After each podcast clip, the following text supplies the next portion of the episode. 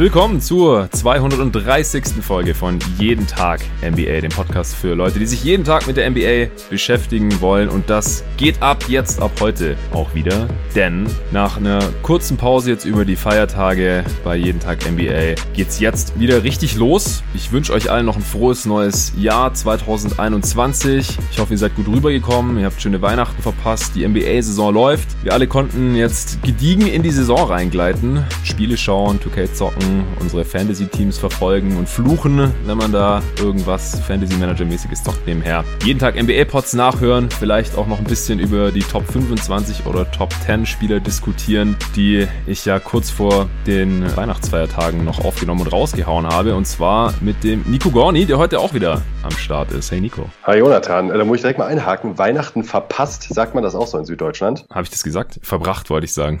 Das hast du gesagt. Ich hoffe, wir haben alle Weihnachten verpasst und sind jetzt fit im Jahr. Ah, ja, ich bin noch nicht wieder so in Podcast-Aufnahmeform, offensichtlich. Äh, gut, lasse ich jetzt so, wird nicht rausgeschnitten oder irgendwie verbessert. Ich äh, muss jetzt erstmal wieder reinkommen, genauso wie viele NBA-Spieler und NBA-Teams offensichtlich auch. Also ist schon ziemlich wild, was wir da jetzt so gesehen haben in den ersten Puh. gut anderthalb NBA-Wochen. Also ich glaube, allzu viel kann man jetzt aus den meisten Spielen noch gar nicht rausziehen, ehrlich gesagt. Wir, wir machen es heute trotzdem. Wir machen hier ein bisschen Anti-Overreactions-Podcast oder so. Wir wir sprechen erstmal über die größten Stories, die es äh, so gab jetzt hier auch nicht nur heute über den Pod, sondern es sind jetzt drei Pods dieser Art geplant. Also erwartet nicht, dass ich jetzt heute hier mit Nico schon wirklich alles abdecke, was passiert ist hier in den ersten knapp zwei Wochen NBA-Saison. Ich werde versuchen, ein bisschen zu erklären, wieso die Liga gerade so aussieht und wieso das so passiert, was da gerade passiert. Und dann werden wir uns ein paar Teams anschauen. Teams, wo wir den guten oder schlechten Start jetzt abkaufen, wo wir das für real halten und dann auch noch Teams, wo wir sagen, ja, das äh, wird jetzt wahrscheinlich über die restliche Saison nicht wirklich so weitergehen, egal wie gut oder wie schlecht die gerade auch zocken. Da äh, kann man noch Erklärungen für finden. Bilanzen sind jetzt sowieso noch sehr mit Vorsicht zu genießen. Stats, auch Advanced Stats, natürlich auch äh, Small Sample Size, Theater. Über all das werden wir sprechen. Bevor wir das tun, gibt's noch den kurzen Hinweis, dass dieser Podcast von NBA 2K21 präsentiert wird, das Videospiel zur NBA auch im Jahr 2021. Natürlich, meine Wenigkeit konnte das jetzt auch ein bisschen zocken über die Feiertage auf der Next Gen. Ich habe meine Xbox Series X zu meiner Mutter nach Stuttgart mitgenommen und konnte jetzt endlich mal mir einen super Kader runterladen als Base Roster, mir ein paar Slider runtergeladen und äh, bin da auch schon heftig am Editieren, habe jetzt auch mal ein paar Full Games durchgezockt. Und äh, Nico ist ja auf der Current Gen, auf der in Anführungsstrichen alten Xbox One noch äh, 2K am Zocken. Und du hattest auch Spaß die letzten Tage, hast du mir schon erzählt. Ja, auf jeden Fall. Also ich habe ähm, verhältnismäßig viel gespielt, heißt so ein bis zwei Spiele pro Tag. Und das ist, äh, da wir ja alle Sim-Heads sind und logischerweise 48 Minuten spielen,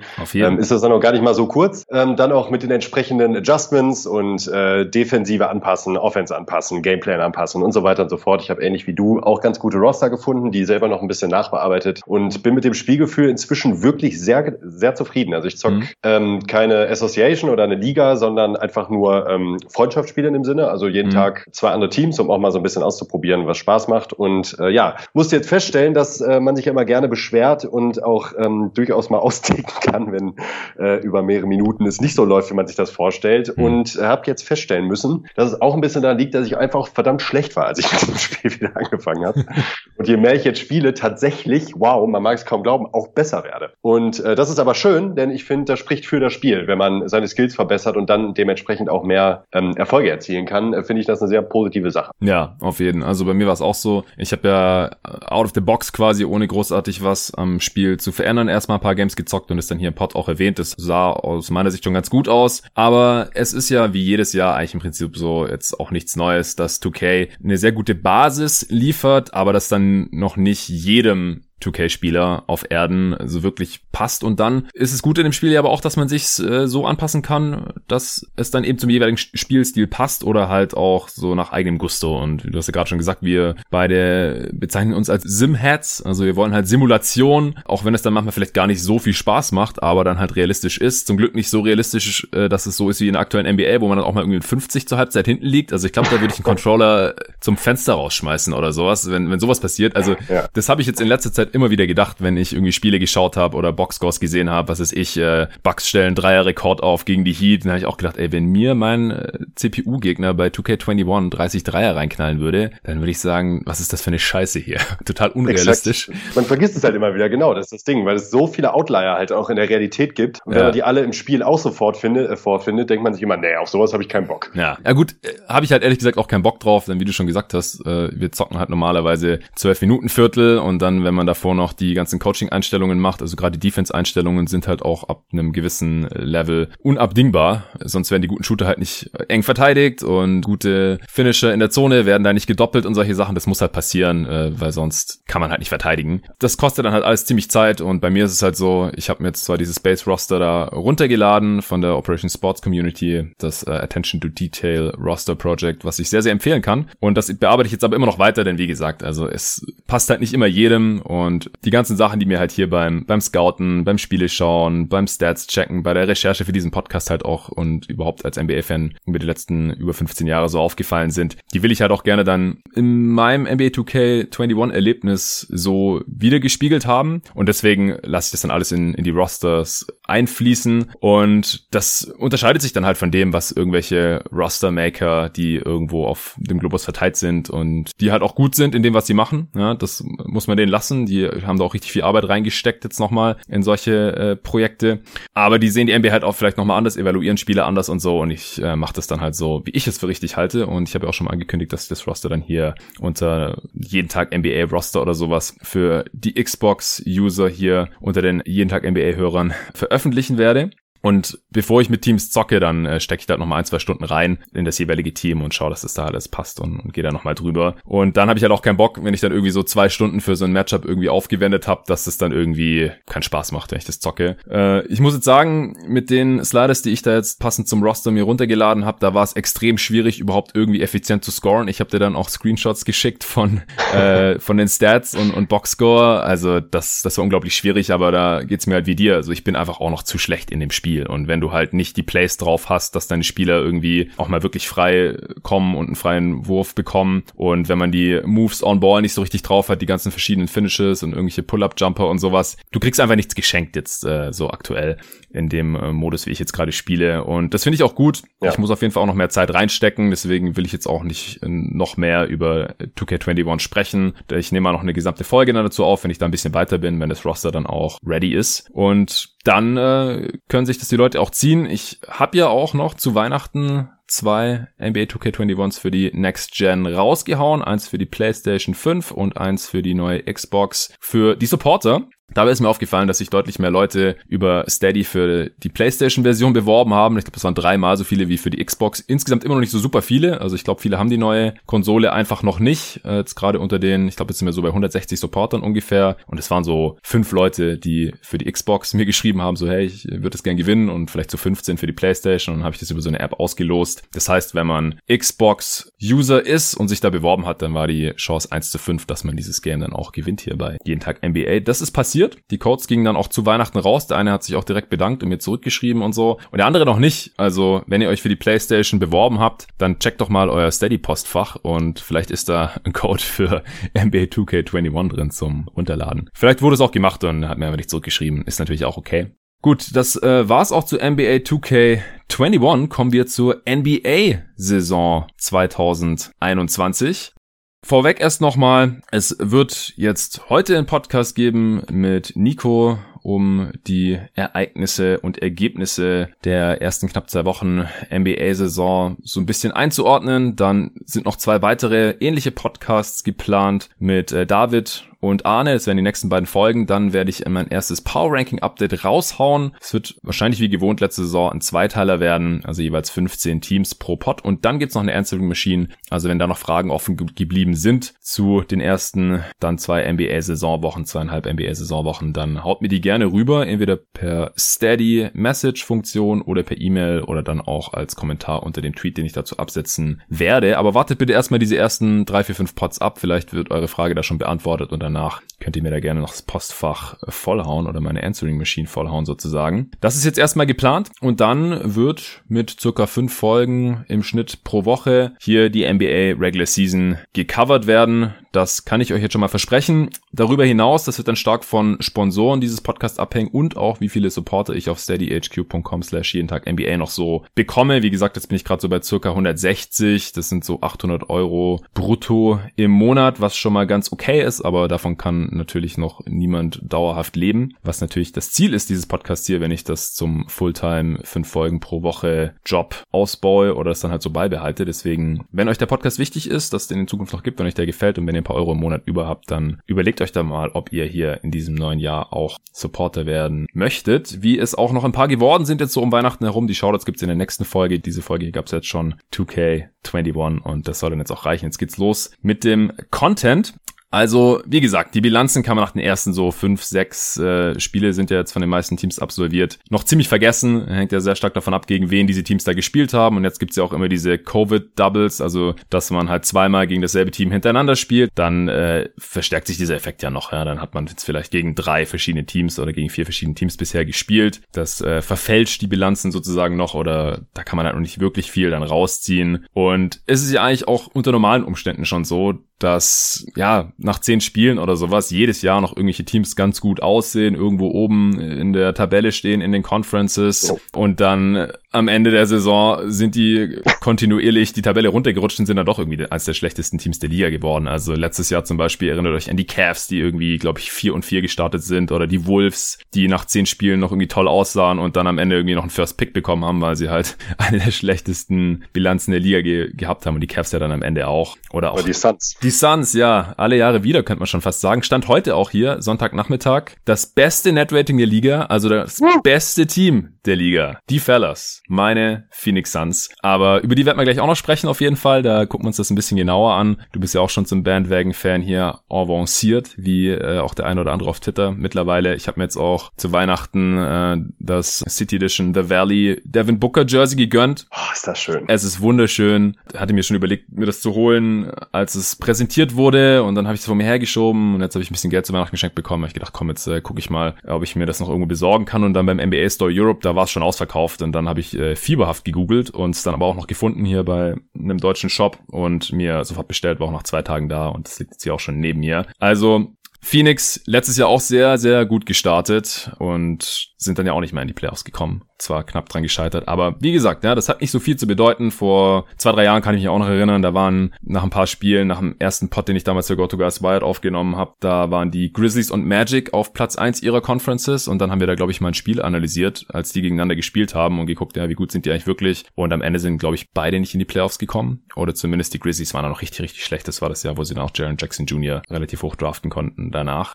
Also wie gesagt, alles nicht überbewerten. Dafür ist dieser Pod jetzt heute auch da. Und vor einer Woche, Anfang der Woche, da hattest du dann auch einen Tweet dazu gemacht, da waren Atlanta, Orlando, Indiana und Cleveland alle noch umgeschlagen. 12 zu 0 insgesamt. Aber halt nur drei dieser zwölf Siege kamen gegen Teams, die jetzt letztes Jahr überhaupt in den Playoffs waren. Also, wie gesagt, da muss man immer ein bisschen genauer hinschauen. Und jetzt selbst die Advanced Stats, um die Teamleistung einzuordnen, wie jetzt Team Offensivrating oder Defensivrating und das daraus resultierende Net Rating, die fluktuieren einfach noch extrem stark. Also gestern hatte ich mich äh, auch schon auf den Pod vorbereitet. Wir hatten schon gesprochen, weil wir ursprünglich vielleicht schon gestern aufnehmen wollten. Wir haben es dann auf heute verschoben. Äh, da waren die Suns zum Beispiel nur auf Platz drei im Net Rating. Am Tag davor waren sie auf eins und jetzt sind sie wieder auf eins. Also wenn wir morgen aufnehmen, sind sie vielleicht wieder auf drei oder sogar auf fünf und irgendwelche anderen Teams sind wieder ganz oben. Game to Game passiert hier gerade noch sehr, sehr viel. Deswegen alles, alles mit Vorsicht zu genießen. Also damit kann man einfach noch nicht wirklich viel anfangen und die individuellen Spieler-Stats, da ist ja die Sample Size noch viel geringer als jo. jetzt bei ganzen Teams natürlich. Die sind noch weniger aussagekräftig. Da habe ich auch ein paar wilde rausgesucht, die ich hier äh, nachher zum Besten geben werde. Alles noch Small Sample Size Theater, wie man das nennt. Ja, man darf es halt wirklich nicht vergessen, finde ich. Das ist jedes Jahr dasselbe. Es macht ja. auch immer Spaß, weil man ja sehr euphorisiert ist auch zu Beginn der Saison und auch alles irgendwie auf die Goldwaage legt. Und die Erfahrung zeigt halt, dass man im Grunde erst so nach 15, 20 Spielen wirklich sagen kann, wo zumindest die Reise hingeht. Selbst dann ist halt immer noch nicht der Punkt, dass man sagen kann, kann, okay, die Teams sind top, die Teams sind schlecht, aber zumindest kann man da dann erste Tendenzen irgendwie erkennen. Und das ist eigentlich zu diesem Saisonzeitpunkt kaum möglich, genau aus den Gründen, wie du gesagt hast. Ich kann nur allen Hörern empfehlen, das mache ich nämlich mittlerweile, das macht super Spaß, sich so nach zehn Spielen einfach mal die Standings abzufotografieren und dann mal zu Saisonende zu gucken, was sich da noch so getan hat. Ja. Und äh, Spoiler Alert, es tut sich eine Menge.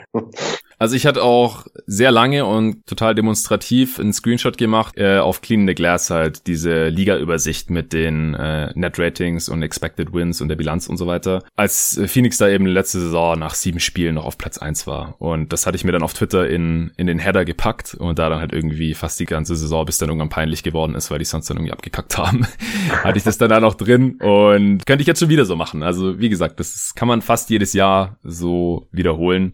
Nichtsdestotrotz wir haben uns ein paar ja, Sachen, die uns aufgefallen sind, rausgeschrieben. Dann sprechen wir natürlich auch kurz über Verletzungen, also Spieler, die jetzt leider schon ausgefallen sind und im Fall von Spencer Dinwiddie auch out for season sind, leider. Das ähm, müssen wir natürlich irgendwie kurz besprechen. Dann gibt's aber zum Glück auch Spieler, die von Verletzungen zurückkommen, die jetzt schon lange nicht mehr gespielt haben und wieder ganz gut aussehen. Also Kevin Durant zum Beispiel, gerade die ersten Spiele, die die meisten Hörer sicherlich gesehen haben. Äh, Season Opener, Christmas Game, äh, das sah super aus.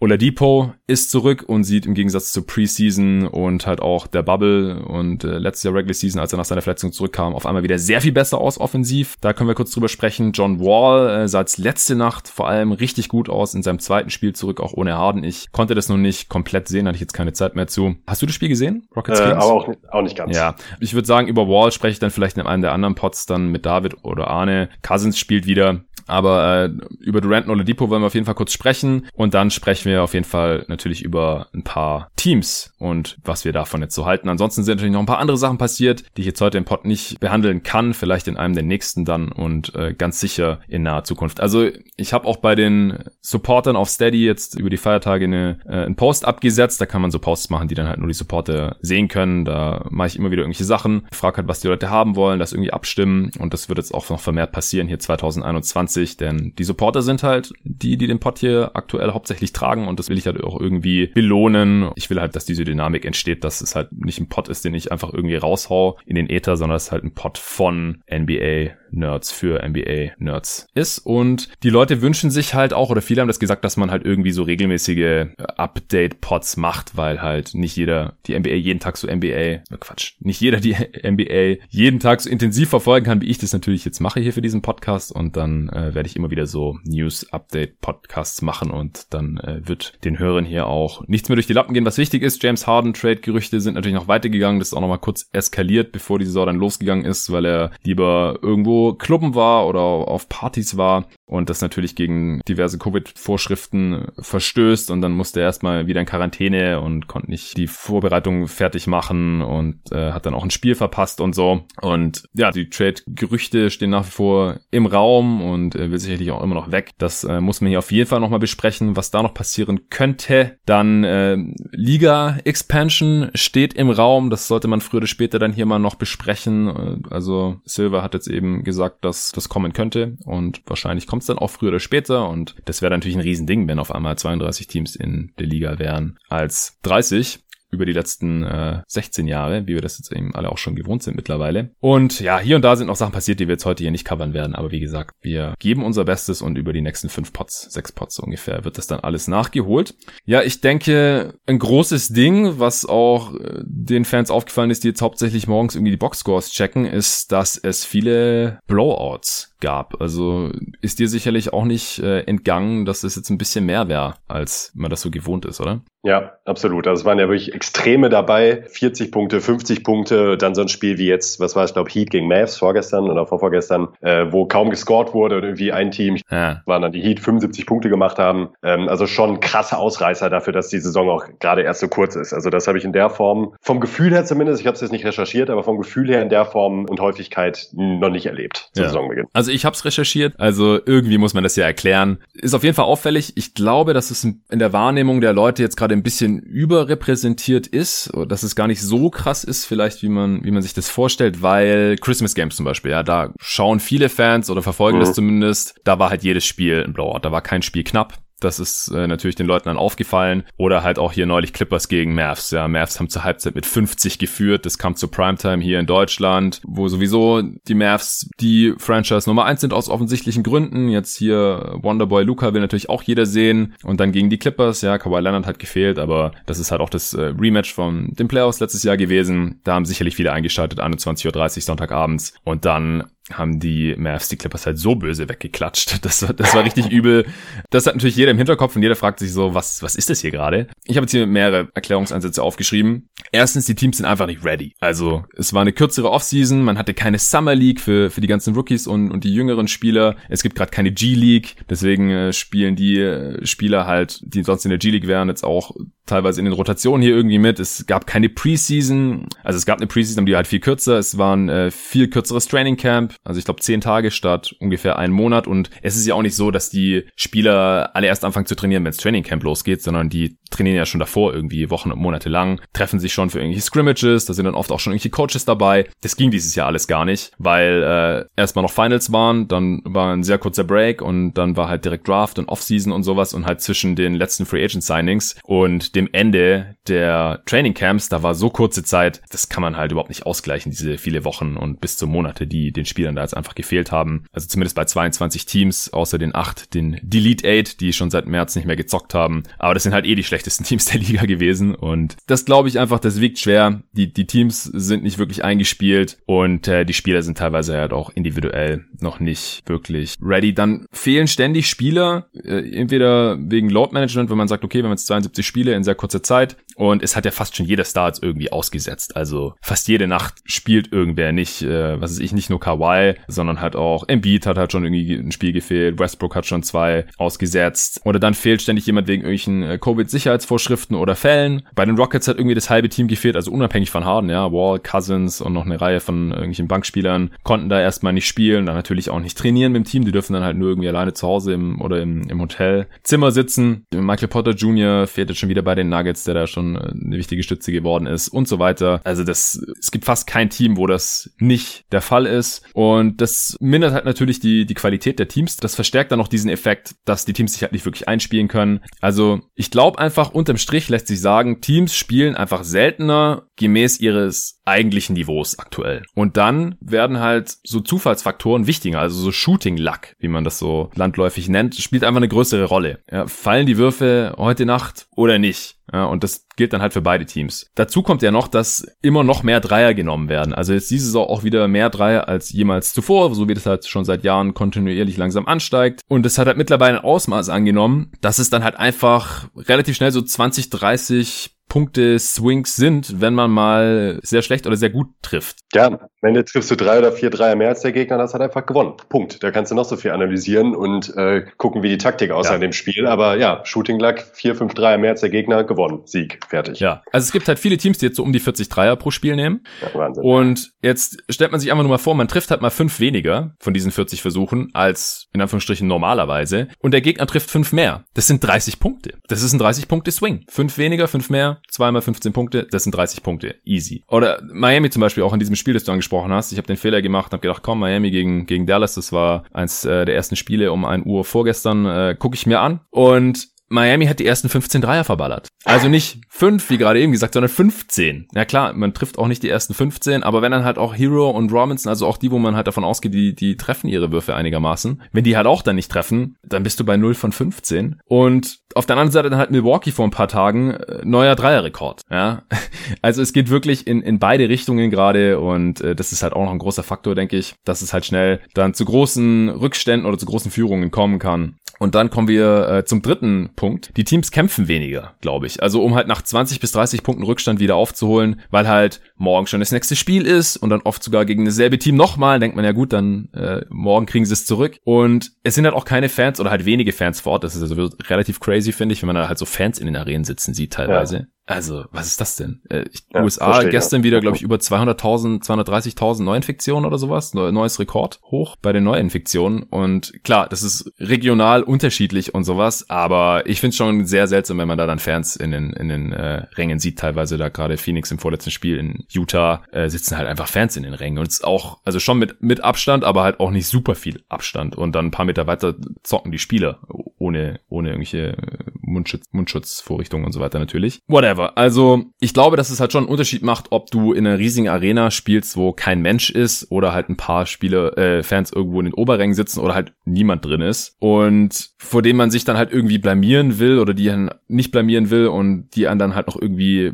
ein bisschen anheizen oder wenn da halt einfach niemand ist. Also klar, die TV-Zuschauer, das sind immer viel mehr als die 20 bis zu 20.000 da vor Ort, aber die haben die Spiele halt nicht so vor Augen. Also ich glaube, dass es einfach, wenn man visuell viele Menschen vor Augen hat und denkt, ich muss hier jetzt mal was zeigen und äh, ich will mich jetzt nicht so wegklatschen lassen und so blamieren, das kann schon einen Unterschied ausmachen, auch wenn man natürlich, wenn man mal rational drüber nachdenkt, weiß, dass jetzt halt noch äh, viele, viele mehr Millionen eigentlich gerade vorm Fernseher oder vor, vor dem Bildschirm halt irgendwie zuschauen. Also ich glaube, das hat schon einen Effekt und es ist halt auch anders, als es noch in der Bubble war, als die halt in diesen relativ kleinen Gyms gezockt haben. Das war einfach eine andere Atmosphäre, ein anderes Umfeld. Ich glaube, das spielt irgendwie eine Rolle. Das lässt sich natürlich sehr schwer jetzt irgendwie belegen oder quantifizieren, aber ich glaube halt schon, dass es irgendwie eine Rolle spielt. Man sieht es ja auch am äh, Heimvorteil, der halt gerade gar nicht existiert. Also gestern, heute Nacht habe ich es nicht geguckt, aber gestern war es so, dass die Heimteams sogar eine negative Bilanz hatten. Also die in Anführungsstrichen Heimteams, die spielen ja schon zu Hause, aber halt ohne Fans und der Heimvorteil, der war ja schon real. Also die Heimteams haben ja die letzten Jahre, ich glaube, immer so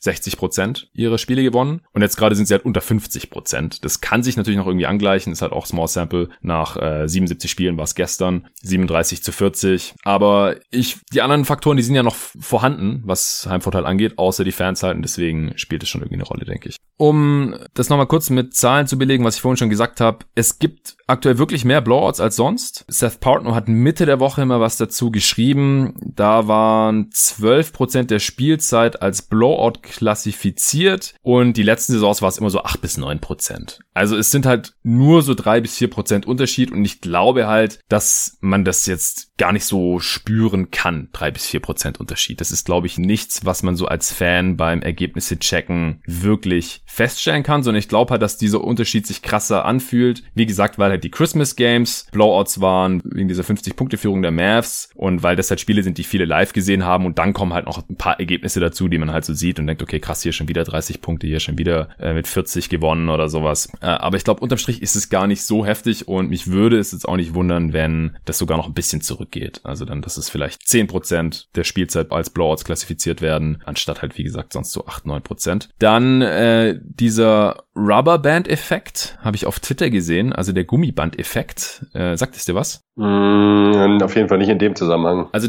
der besagt eben, dass Teams, die einem Rückstand hinterherlaufen, dann besser spielen als die Teams, die die Führung verwalten. Also ab einem gewissen Punkt. Ja, weil Teams, die großen Vorsprung haben, die nehmen halt einen Fuß ein bisschen vom Gas, hängen sich vielleicht nicht mehr so rein, begnügen sich auch mal mit einem schlechten Wurf oder so, weil sie denken, ja gut, wir sind 25 vorne und dann sind sie auf einmal nur noch 20 vorne und dann muss es dann halt schon wieder einigermaßen knapp werden, bis sie dann halt wirklich wieder Gas geben oder der Coach dann Timeout nimmt. Und die Teams, die halt irgendwie in 25 hinten liegen oder sowas, die wollen sich halt nicht blamieren und äh, spielen dann halt besser und der Coach reißt ihnen vielleicht ein bisschen den Arsch auf.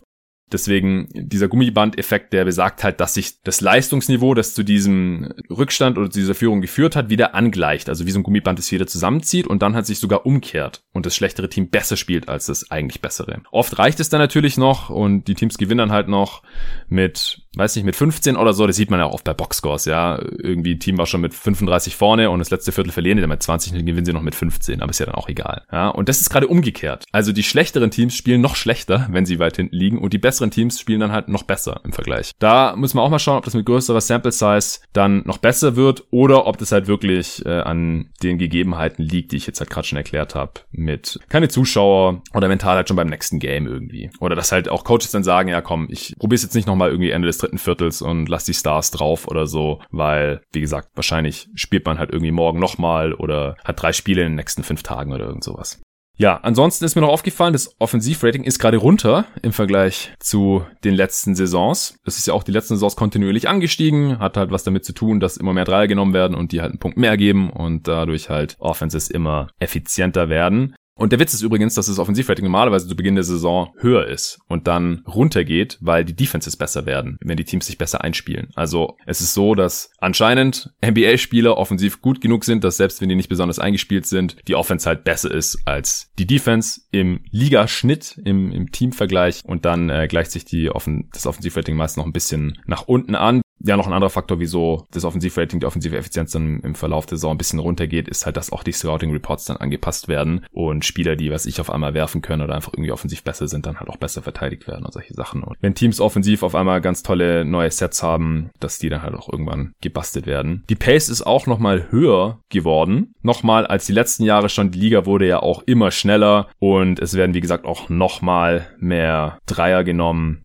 Für mich deutet das halt auch ein bisschen darauf hin, dass das Offensivrating runter ist im Vergleich zur letzten Saison, dass halt die Spieler diese Saison individuell oft noch nicht ganz ready sind und die Teams halt auch nicht dieses Mindestmaß an eingespielt hat haben durch Training Camp und Preseason und so weiter, dass die Liga gerade unterm Strich ein bisschen ineffizienter geworden ist. Ja, hast du noch irgendwelche Kommentare dazu? Ja, wird auf jeden Fall spannend, ob das äh, sich dann wirklich auch wie immer wieder einpendelt. Das wird man dann wahrscheinlich in 10, 15, 20 Spielen dann wirklich beurteilen können ja. oder ob es tatsächlich aufgrund der ganzen Covid-Situation auch ähm, eine Veränderung gibt zu vergangenen Saisons. Ja, das ist wirklich spannend. Also wie gesagt, ja, zu diesem Zeitpunkt der Saison, da kann man normalerweise noch nichts großartig feststellen. Das dauert dann immer je nachdem, also verschiedene Stats haben halt eine verschiedene Anzahl an Spielen, die benötigt werden, dass man halt sagen kann, historisch betrachtet, jetzt ist der Wert stabil und jetzt können wir dem vertrauen. Also auch Offensivrating, das ist gerade um zwei Punkte niedriger als letzte Saison. Letzte Saison 110,6, die Saison davor 110,4 und jetzt sind wir gerade bei 108,7 im Liga-Vergleich. Also zwei Punkte schlechter, das ist so das Niveau von vor drei, vier Jahren ungefähr ungefähr. Und die Pace ist 101,5, letztes Jahr 100,3, das ist die Saison davor 100. Also die letzten zwei Jahre so ungefähr 100 Possessions pro Spiel, was übrigens auch praktisch war, denn wir arbeiten ja auch immer gerne mit den Stats per 100 Possessions und das war dann halt genau ein 48-Minuten-Spiel im Schnitt. Und jetzt sind wir da sogar ein bisschen drüber gerade aktuell. Aber wie du gerade schon gesagt hast, da müssen wir jetzt mal schauen, inwiefern sich das alles noch normalisiert im äh, Vergleich auch zu den letzten Saisons oder ob jetzt dieses Jahr wirklich alles ein bisschen anders ist als sonst einfach. Okay, sprechen wir über ein paar Teams, würde ich sagen, oder? Jawohl. Bei welchem Team glaubst du denn den Start? Also wir haben das jetzt nicht irgendwie eingeschränkt, guter Start oder mieser Start, sondern bei welchem Team hast du jetzt keine Zweifel, dass es ungefähr so weitergehen sollte, die restliche Regular Season? Ähm, da möchte ich als erstes mal die Atlanta Hawks nennen. Ähm, uh. du, du, hast das Team, glaube ich, mit Arne in der, in der Preview besprochen, wenn yes. ich mich nicht täusche. Und ähm, hast sie ja auch relativ gut gesehen. Ja. Also vor allen Dingen auch besser als äh, viele andere Previews ähm, oder Predictions das Team gesehen haben. Es war bei diesem Team halt ziemlich krass, weil der Swing beim Over-Under auch extrem groß war. Es waren, glaube ich, 16 oder 17 Siege mehr als im vergangenen Jahr. Und das ist halt mhm. immer heftig, verhältnismäßig. Ja, gibt's auch nicht so oft. Gibt's auch nicht oft. Ja. So, es ist hier aber eben gerechtfertigt und das halt eigentlich relativ leicht begründbar, denn das Team ist halt offensiv maßlos talentiert. Das konnte man halt eben auch vor Saisonbeginn schon entdecken, dass da deutlich mehr im Köcher ist als äh, im letzten Jahr. Dazu kam, dass Capella zurückkommt. Das Team sieht jetzt aufgrund dieser kleinen Sample Size, ähm, ich würde auch sagen, das müssen wir jetzt nicht andauernd immer wieder erwähnen, ist mittlerweile klar, das jo. ist der Disclaimer, es ist eine winzige Sample Size, ähm, offensiv extrem potent aus. Das liegt natürlich zum einen am sehr, sehr, sehr effizienten und gefährlichen Shooting, das das ganze Team hat. Also in der Starting Five bis auf Capella kann halt jeder den Dreier bei hohem Volumen effizient treffen. Auch John Collins äh, zeigt das vor allen Dingen, mhm. der mich auch sehr überzeugt hat bisher als, als Spielertyp. Ja, und dann ein riesiger Faktor ist natürlich Trey Young, gar nicht mal nur als Spieler, er legt los wie die Feuerwehr, sondern vor allen Dingen sein Vollgeschinde, beziehungsweise das Vollziehen. Ja. Ich habe es noch im Kopf, ich glaube, nach den ersten drei Spielen hatte er 46 Freiwurfversuche mhm. und das waren mehr als, ich glaube, sechs Teams in der ganzen Liga hatten zu diesem Zeitpunkt. Ja. Äh, das ist natürlich was, was man wahrscheinlich nicht aufrechterhalten können wird, aber es gibt zumindest eine Tendenz. Dieses Team ist sehr flexibel und offensiv sehr, sehr gefährlich. Ähm, defensiv anfällig, aber ich glaube, dass die Offense so gut ist, dass man sich auch zum Saisonende so im unteren Mittelfeld, also so Platz 5, 6, auch einpendeln wird. Das ist ja natürlich ein Riesending. Ich hatte das ja auch in der Preview dem Team zugetraut, hatte Arne dann auch so ein bisschen davon überzeugt. Also er war sich ja zuerst relativ sicher, dass die Defense scheiße sein wird. Aber es kommt halt auch ein bisschen drauf an, wer spielt. Also Chris Dunn zum Beispiel, der konnte bisher noch gar nicht eingreifen. Ist dann halt auch die Frage, wie groß ist seine Rolle, weil alle anderen Spieler und Rondo hat jetzt auch schon, ich glaube, nur ein Spiel gemacht bisher. Und es läuft ja trotzdem schon. Also muss man dann gucken, wie, wie kann man diese Spieler noch einbauen. Auch Okongwu hat jetzt schon ein Spiel gemacht? Ich glaube nicht. Ich glaube nicht, nee. Capella hat auch noch ein Spiel gefehlt. Also, die sind jetzt auch noch nicht so bei voller Stärke. Und Gallinari hat auch nur so anderthalb Spiele gemacht bisher. Also, da, da ist auch noch auf jeden Fall noch Luft nach oben. Wenn die dann mal vollzählig sind, da ergeben sich dann halt natürlich Fragen, was die Rotation angeht. Auch in der Preview alles besprochen. Aber das, was man bisher gesehen hat, das, das war schon sehr, sehr gut. Also, äh, zweitbeste Offense stand heute und defensiv Platz 19 immerhin. Das Ding ist, der Spielplan war bisher nicht allzu schwer. Also, mit Brooklyn, gegen die sie zweimal gespielt haben, auch so ein Covid-Double. Da hatten sie bisher eigentlich nur einen guten Gegner. Einmal haben sie die auch geschlagen, einmal wurden aber auch Durant und Irving geschont und ansonsten. Aber war es trotzdem eng, muss man immerhin sagen, fairerweise. Also es war trotzdem eng. Ja. Und letzte Nacht gegen Cleveland verloren mit fünf und ansonsten haben sie Chicago geschlagen, Memphis, Detroit. Also jetzt nicht so die Creme de la Creme der Liga. Was das Team vielleicht am Ende auch auszeichnen könnte, muss man äh, auch dazu ja. sagen. Es gibt ja immer eben diese Teams, die halt eben, äh, dazu haben die Spurs halt vor allen Dingen auch jahrelang gezählt, mhm. die halt eben die schlechten Teams auch einfach konstant besiegen. Und das sorgt halt über so eine lange, lange Regular Season am Ende halt oft dafür, dass man dann halt eben auch einen bestimmten Platz im Standing erreicht. Da gibt's viele, es gibt immer wieder viele talentiertere Teams, die aber gegen schlechte Gegner oftmals stümpern und ähm, das erlauben sich manche Teams halt eben nicht. Und ich könnte mir vorstellen, dass durch die Firepower, die dieses Hawks-Team hat, das eben auch so laufen könnte, die Saison. Mir ist mhm. dabei noch wichtig zu erwähnen, dass die Schwächen, die dieses Team haben könnte, gerade auch die Defensive und auch offensiv ein paar Sachen, die vielleicht kritisch werden könnten, eben ähm, die hohen Freiwürfe, also das vor allem das viele Foulziehen, nicht zwingend in die Playoffs übertragbar ist. Also da ist mir auch nochmal wichtig, das zu betonen, dass es mir hier vor allen Dingen nur um die Regular Season. Ja. Also wie das Team in den Playoffs aussehen könnte, ist da eine ganz andere Nummer. Ja, nee, kann ich mir auch gut vorstellen. Bei den Rockets zum Beispiel war es ja auch so, äh, eine der genau. Top-Offenses der Liga immer gehabt, in, in der Regular Season einfach nicht zu verteidigen, weil Teams sich da nicht so wirklich drauf einstellen können, einfach aus Zeitgründen auch. Und dann in den Playoffs, wenn man da mal ein bisschen Gameplanen kann, dann hatten es Harden und Co. dann halt auch direkt ein bisschen schwerer. Also Trae Young ist jetzt noch nicht auf dem Harden-Niveau, aber er geht schon stark in diese Richtung, finde ich. Und vielleicht halt noch ein bisschen extremer dann auch mit äh, den defensiven Sachen oder dass man dann halt auch in der Postseason sich besser auf ihn einstellen kann. Äh, was hältst du von seinem mittlerweile fast schon patentierten äh, Freiwurf-Schind-Move? Also so am Gegenspieler vorbei und dann halt so in der Midrange abrupt abstoppen und der verfolgende Defender rennt dann halt in ihn rein und er weiß, der Defender crasht da gleich von hinten rein und nimmt schon mal den Wurf und dann wird er halt beim Wurf gefault. Also ich bin aus ästhetischen und optischen Gründen kein Fan davon, finde es aber absolut legitim, das auszunutzen. Und solange es halt eine klar erkennbare Shooting-Motion ist und äh, er halt eben gerade nach oben springt und jetzt nicht stark nach links, nach rechts oder nach hinten, ja. ähm, finde ich es auch okay, das als Foul zu pfeifen. Also dann am Ende muss man leider sagen, ist der Verteidiger einfach selber schuld, wenn er ihn dann reinrennt. Ja. Klar wird das provoziert und da gibt es auch ein, zwei Calls dabei, wo ich jetzt sagen würde, boah, pff, muss man jetzt nicht unbedingt pfeifen, aber grundsätzlich äh, don't hate the player, hate the game.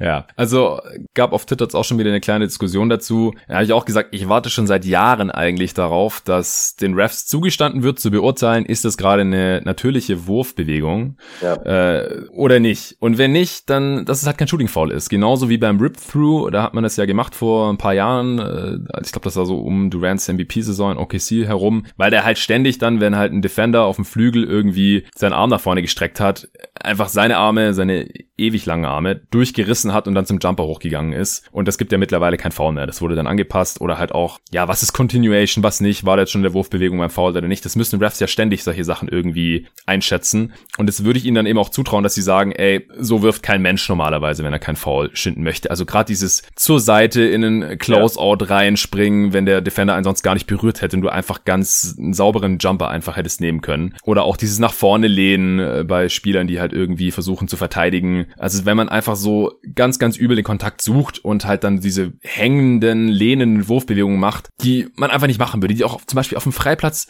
kein Mensch machen würde. Du würdest ausgelacht werden. Du würdest sagen, ey, Alter, das ist kein Foul, Mann. Und, und das ja, finde ich immer, ja? Es ist ja kein Hexenwerk. Also nee. wirklich, also solange es keine natürliche Wurfbewegung ist, gibt es kein Shooting-Foul. Punkt. Ja, ja. So, das würde ich den Refs jetzt auch mal zutrauen, dass sie das vernünftig einschätzen können. Ja. Das schafft ja jeder Fan vom Fernseher auch mehr oder weniger. Ähm, und das ist jetzt auch keine Regel, die jetzt so wahnsinnig kompliziert zu implementieren wäre. Also da würde man sich echt eine Menge Kopfschütteln äh, mitsparen und auch Leute wie Steve Nash hätten da wahrscheinlich weniger Probleme damit. Exakt. Aber bei Trae Young ist es halt so, ich meine, der Defender kommt von hinten in ihn reingecrashed und er stoppt nur ab. Also das ja. finde ich noch okay. Klar, manchmal sieht's ein bisschen komisch aus, aber das, das fällt für mich noch nicht so ganz in diese Kategorie rein. Also diese, diesen Move meine ich damit jetzt eigentlich nicht. Also den, den finde ich schon okay. Da, da ja, müssen dann die Defender. Ja, so halt diesen Shot-Fake und dann nach vorne ja. springen und so weiter. Da, also da gibt's ja tausend Sachen. Wade, DeRozan, die haben das ja alle tausendfach gemacht. Ja. Ähm, ja, sieht halt auch einfach scheiße aus, muss man halt fairerweise sagen.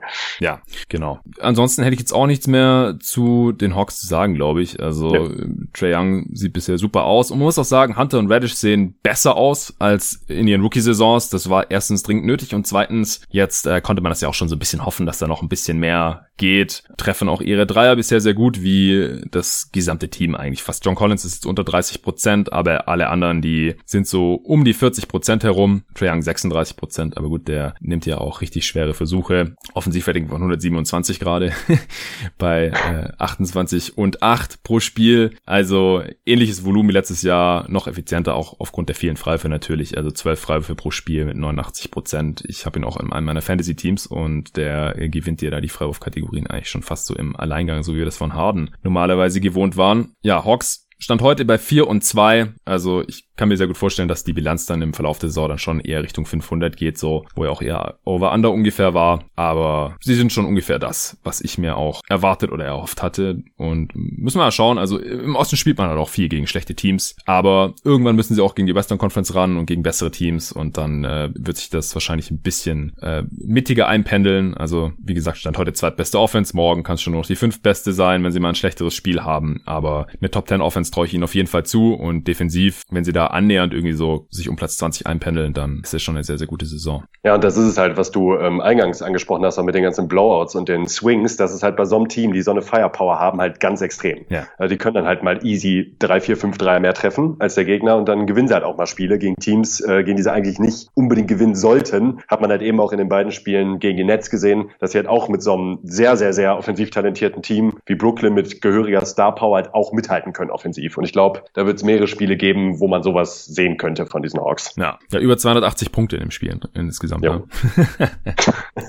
okay, äh, wie angekündigt würde ich sagen, äh, müssen wir über Phoenix sprechen. Die yeah. äh, würden wir jetzt beide unter nachhaltiger Start verbuchen, oder? Klar, auf jeden Fall. Auf jeden. Also bestes Netrating der Liga, das will ich jetzt selbst als äh, Fanboy noch nicht erwarten. Äh, stand heute plus 11 Net-Rating vor den Bucks, Lakers und den Hawks übrigens, die auf Platz 4 stehen gerade. Philly an 5, sie stehen bei 5 und 1, nur eine Niederlage und das war relativ knapp gegen die Kings, gegen die sie auch so ein Covid-Double hatten. Das Rückspiel haben sie dann aber gewonnen. War jetzt auch kein so leichter Spielplan bisher mit äh, lauter Teams, die eigentlich in die Playoffs wollen. Die Kings sehen ja auch besser aus bisher, als äh, die meisten es vor der Saison noch erwartet hätten. Ähm, deswegen zähle ich da jetzt auch mal mit rein. Wie gesagt, zwei der sechs Spiele gegen die, dann noch äh, gegen die Pelicans, gegen die Jazz, gegen die Nuggets. Also durchaus gute Competition und wie gesagt, die hat man eigentlich alle mehr oder weniger äh, weggeputzt, beziehungsweise gegen die Nuggets ist es dann nochmal knapper geworden am Ende, aber dann hat Chris Paul quasi einen Game Winner reingenommen genagelt. Und äh, vielleicht lasse ich dich jetzt erstmal noch deine Eindrücke zu den Fellas rausfeuern. Ja, ach, die Fellas. Ähm, heute Nacht geht's übrigens direkt gegen die Clippers wieder. Oh also, oh yeah. äh, es kommt, ach, ich freue mich. Ah, ich freue mich jetzt schon. Ähm,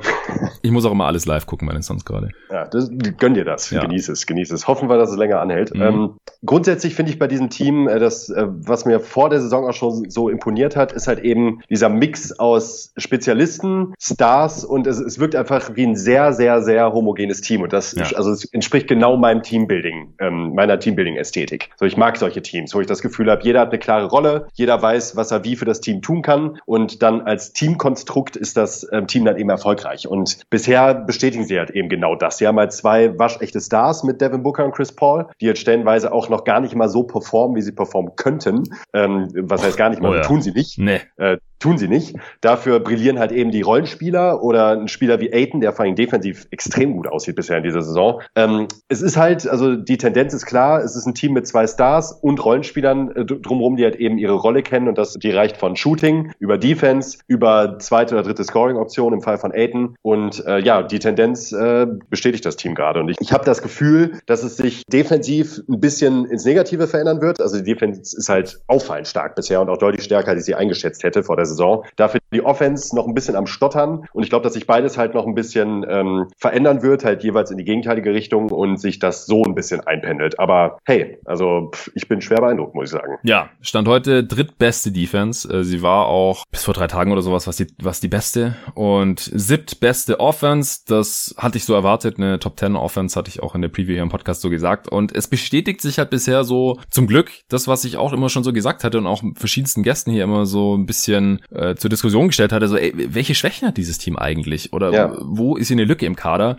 Ich habe sie bisher noch nicht gefunden, ehrlich gesagt. Und das, obwohl, wie du gerade auch schon angedeutet hast, Chris Paul Devin Booker und Aiton offensiv bisher echt nicht so gut aussehen eigentlich. Also zumindest was das Scoring angeht. Also die genießen riesige Aufmerksamkeit der gegnerischen Defenses natürlich. Und das macht es dann halt den Rollenspielern wie äh, Bridges, Cam Johnson und auch Cam Payne sehr viel einfacher, die halt bisher auch äh, vor allem die ersteren beiden extrem effizient unterwegs sind. Das wird so auch nicht ganz haltbar sein. Gleichzeitig wird Devin Booker nicht weiterhin 20 Punkte pro Spiel bei einem äh, 80er Offensivrating raushauen. Und 20 Mal den Ball wegschmeißen pro Spiel. Ja, das ist ja das Ding, warum das Offensivrating ja. so schlecht ist. Ja. Also 5,8 Turnovers pro Spiel bisher. Der ist noch nicht so richtig in dieser Offense angekommen. Also 89er Offensivrating hatte, ich habe es gerade nochmal vor mir. Äh, Aiden, trifft keine Freiwürfe. Er trifft seine Freiwürfe nicht, ganz komisch. Ja. 68 Prozent. Letztes Jahr war er über 90, also 15 von 22 ist äh, eine kleine Sample Size. Aber ja, Booker noch nicht so ganz angekommen in dieser Saison. Dreier fällt auch immer wieder nicht so richtig. 12 von 35. Hat dann jetzt aber auch schon Stretches gehabt, gerade wie gegen die Jazz auch, äh, wo er dann halt mal kurz übernehmen musste und das dann auch gemacht hat. Also da hat dann einfach sein Devin Booker Ding abgezogen. Aber es ist noch nicht so ganz konstant. Er wirkt manchmal noch so ein bisschen, äh, bisschen lost äh, mit den Entscheidungen jetzt hier in, in dieser Offense. Und die Offense ist schon noch eine andere als letztes Jahr. Klar, der, der Ball wird immer noch extrem viel laufen gelassen. Man äh, spielt noch mal langsamer, was auch zu erwarten war jetzt mit einem Chris Paul Team. Man hat die langsamste Pace der gesamten Liga. Äh, die acht meisten Assists stand heute. Letzte Saison hatte man die meisten Assists pro Spiel. Also da muss und wird Booker sich sicherlich noch ein bisschen besser einfügen. Und zum Glück funktioniert sowohl die Offense als auch halt das Team an sich bisher ja trotzdem ganz gut. Genauso bei DeAndre Ayton. Also Robin hat ihn auch in, äh, in seinem US-Manager drin und auch in der Fantasy League gedraftet, wenn ich mich gerade nicht völlig vertue. Ich übrigens auch in, in, in beiden, äh, beiden Manager-Game-Formaten drin, weil man einfach davon ausgegangen ist, hey, neben Chris Paul und natürlich auch weiter neben Devin Booker wird der relativ viele einfache Punkte haben im Pick and Roll und so. Und bisher macht er halt zwölf Punkte pro Spiel und da hat er mich halt auch schon gefragt, so, ey, was ist bei Aiton eigentlich los? Und äh, bei ihm ist es halt so die Kombination aus, es ist halt Aiton, der, wenn die Defense da ist und sie konzentriert sich halt auch auf ihn, also es wird einfach als primärer Threat anscheinend hier erachtet von den gegnerischen Defenses, dass halt das äh, Pick and Roll auf jeden Fall gestoppt werden muss, weil sonst hat Aiden halt ständig Layups und Dunks. Und die bekommt er bisher nicht und er ist halt niemand, der dann ständig irgendwie mit Kontakt und in Traffic finisht. Das macht er halt einfach nicht so wirklich. Und auf der anderen Seite wird's halt auch äh, nicht wirklich forciert, sondern es wird dann halt der offene Mann gefunden und es sind halt meistens irgendwie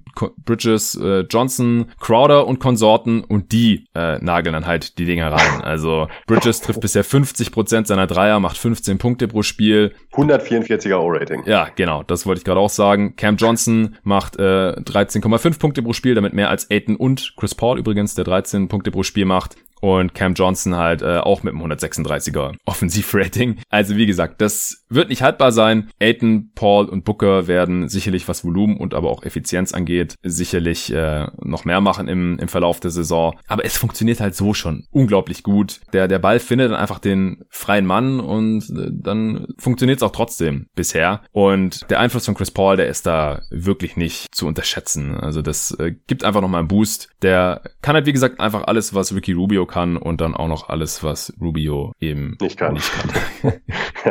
ich sehe auch noch gerade, ähm, es gibt insgesamt drei Spieler im Team, die zwölf oder mehr Dreier auf 100 äh, Possessions nehmen. Das ist auch krass. Ja. Ich finde sie dann eben Langston Galloway, Dario Saric äh, und Cam Johnson und Jay Crowder dann als nächster mit elf. Also auch das wird sich wahrscheinlich noch ein bisschen verändern. Das ist schon ziemlich heftig, so für äh, ein Team. Ja, auf jeden Fall. Also Saric hat erst zwei Spiele gemacht. Ja. Der äh, ist noch nicht ganz fit. Und ja, also was die Schießwütigkeit angeht, da ist mir halt vor allem jetzt auch Bridges sehr positiv aufgefallen. Das war so ein Riesenproblem die ersten zwei Jahre in der Liga. Jetzt gegen Ende der letzten Saison ist es dann besser geworden, dass er halt wenigstens die Dreier wieder genommen hat und jetzt sieht der Wurf auch wieder richtig gut aus. Schneller Release. Das, äh, sein Wurf war irgendwie ein bisschen kaputt. Da hatte ich auch mit äh, Dennis Janssen vor einem Jahr bei der Wurf-Doktor-Spielchen-Episode hier bei Jeden Tag NBA schon drüber gesprochen. Und jetzt äh, knallt er halt 9 Dreier von der Possessions raus, trifft wie gesagt 50 Prozent bisher. Das wird nicht zu halten sein, aber das ist schon sehr, sehr wichtig. Und ja, man hat jetzt einfach Shooting in diesem Team. Zwei On-Ball-Creator mit, mit Paul und Booker. Wie gesagt, der eine macht halt noch unendlich viele Turnovers und Paul, äh, der, der guckt wirklich erst, dass alle anderen eventuellen Wurf bekommen, bevor er dann selber einen Wurf nimmt und die trifft er dann oder er schließt dann halt auch effizient ab, wenn es sein muss. Und bei Aiton muss ich halt auch nochmal wirklich sagen, er spielt sehr, sehr gute Defense bisher. Und das ist halt auch eine Entwicklung, da hatte ich selber schon nicht mehr richtig dran geglaubt nach seiner Rookie-Saison, weil das sieht man selten, dass Spieler, die zwar alle körperlichen Tools haben und er ist halt auch nicht nur ein mobiler Rim Protector, sondern auch ein mobiler Perimeter Defender. Es ist halt auch jedes Mal witzig zu beobachten, oh, Switch, Aiden gegen den Guard und der Guard denkt, äh, hat er jetzt ein Mismatch. Hat kommt er nicht. Einfach nicht vorbei. Hat er nicht. Kommt nicht vorbei, er ja. kommt nicht vorbei und dann versuchen die irgendwie über Aiden drüber zu werfen und er ist einfach extrem lang, das klappt auch nicht. Und wie gesagt, es ist einfach sonst selten zu sehen, dass ein Spieler, der dann aber halt oft einfach nicht rotiert und nicht contestet und man fragt sich einfach nur, warum siehst du das nicht oder kannst du nicht oder willst du nicht? Man weiß es manchmal einfach nicht bei NBA-Spielern, wieso die das nicht machen. Haben die nicht die Antizipation? Haben die das nie gelernt? Haben die keinen Bock? Haben die nicht die Kondition? Und bei Aiden war das halt auch so ein bisschen unerklärlich. Und jetzt auf einmal macht er das aber alles. Er rotiert, er antizipiert, er contestet, er contestet auch richtig gut, ohne zu faulen. Und äh, bei 50-50 Courts hat er trotzdem jetzt in den ersten Spielen äh, öfters mal irgendwie den kürzeren gezogen, wie ich finde. Hat vielleicht auch noch nicht so ganz den Respekt der Refs, aber er ist einfach ein super Defender geworden. Und dann sagt er auch noch, oh ja, hat er halt auch noch gesagt, ja, mir eigentlich egal, wie viele Würfe ich nehme, ich bin der Defensivanker von dem Team, das ist das Wichtigste. Also perfekt. da tut es nicht mehr ganz so weh, dass er halt vor Doncic gezogen wurde, vor zwei Jahren, äh, zweieinhalb Jahren in der Draft. Da war ich damals ja schon sehr, sehr enttäuscht.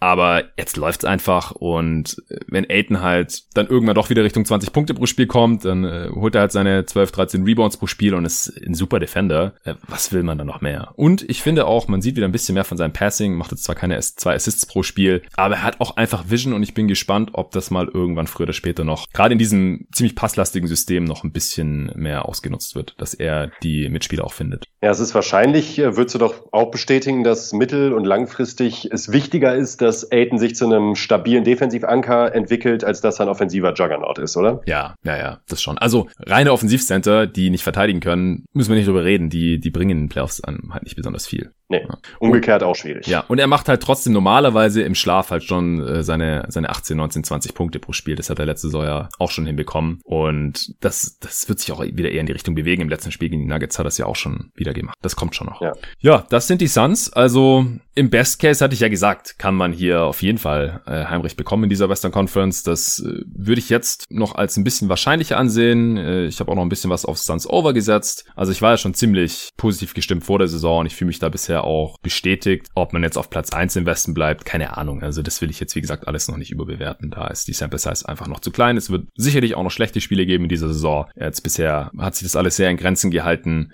Aber äh, bevor ich jetzt hier zum, zum besten Team, äh, zumindest in der Regular Season in der, in der Western Conference deklariere, da müsste ich jetzt noch ein bisschen abwarten. Sagen wir mal auch so 20 ja. Spiele oder so. okay, äh, noch ein Team, das du für real hältst?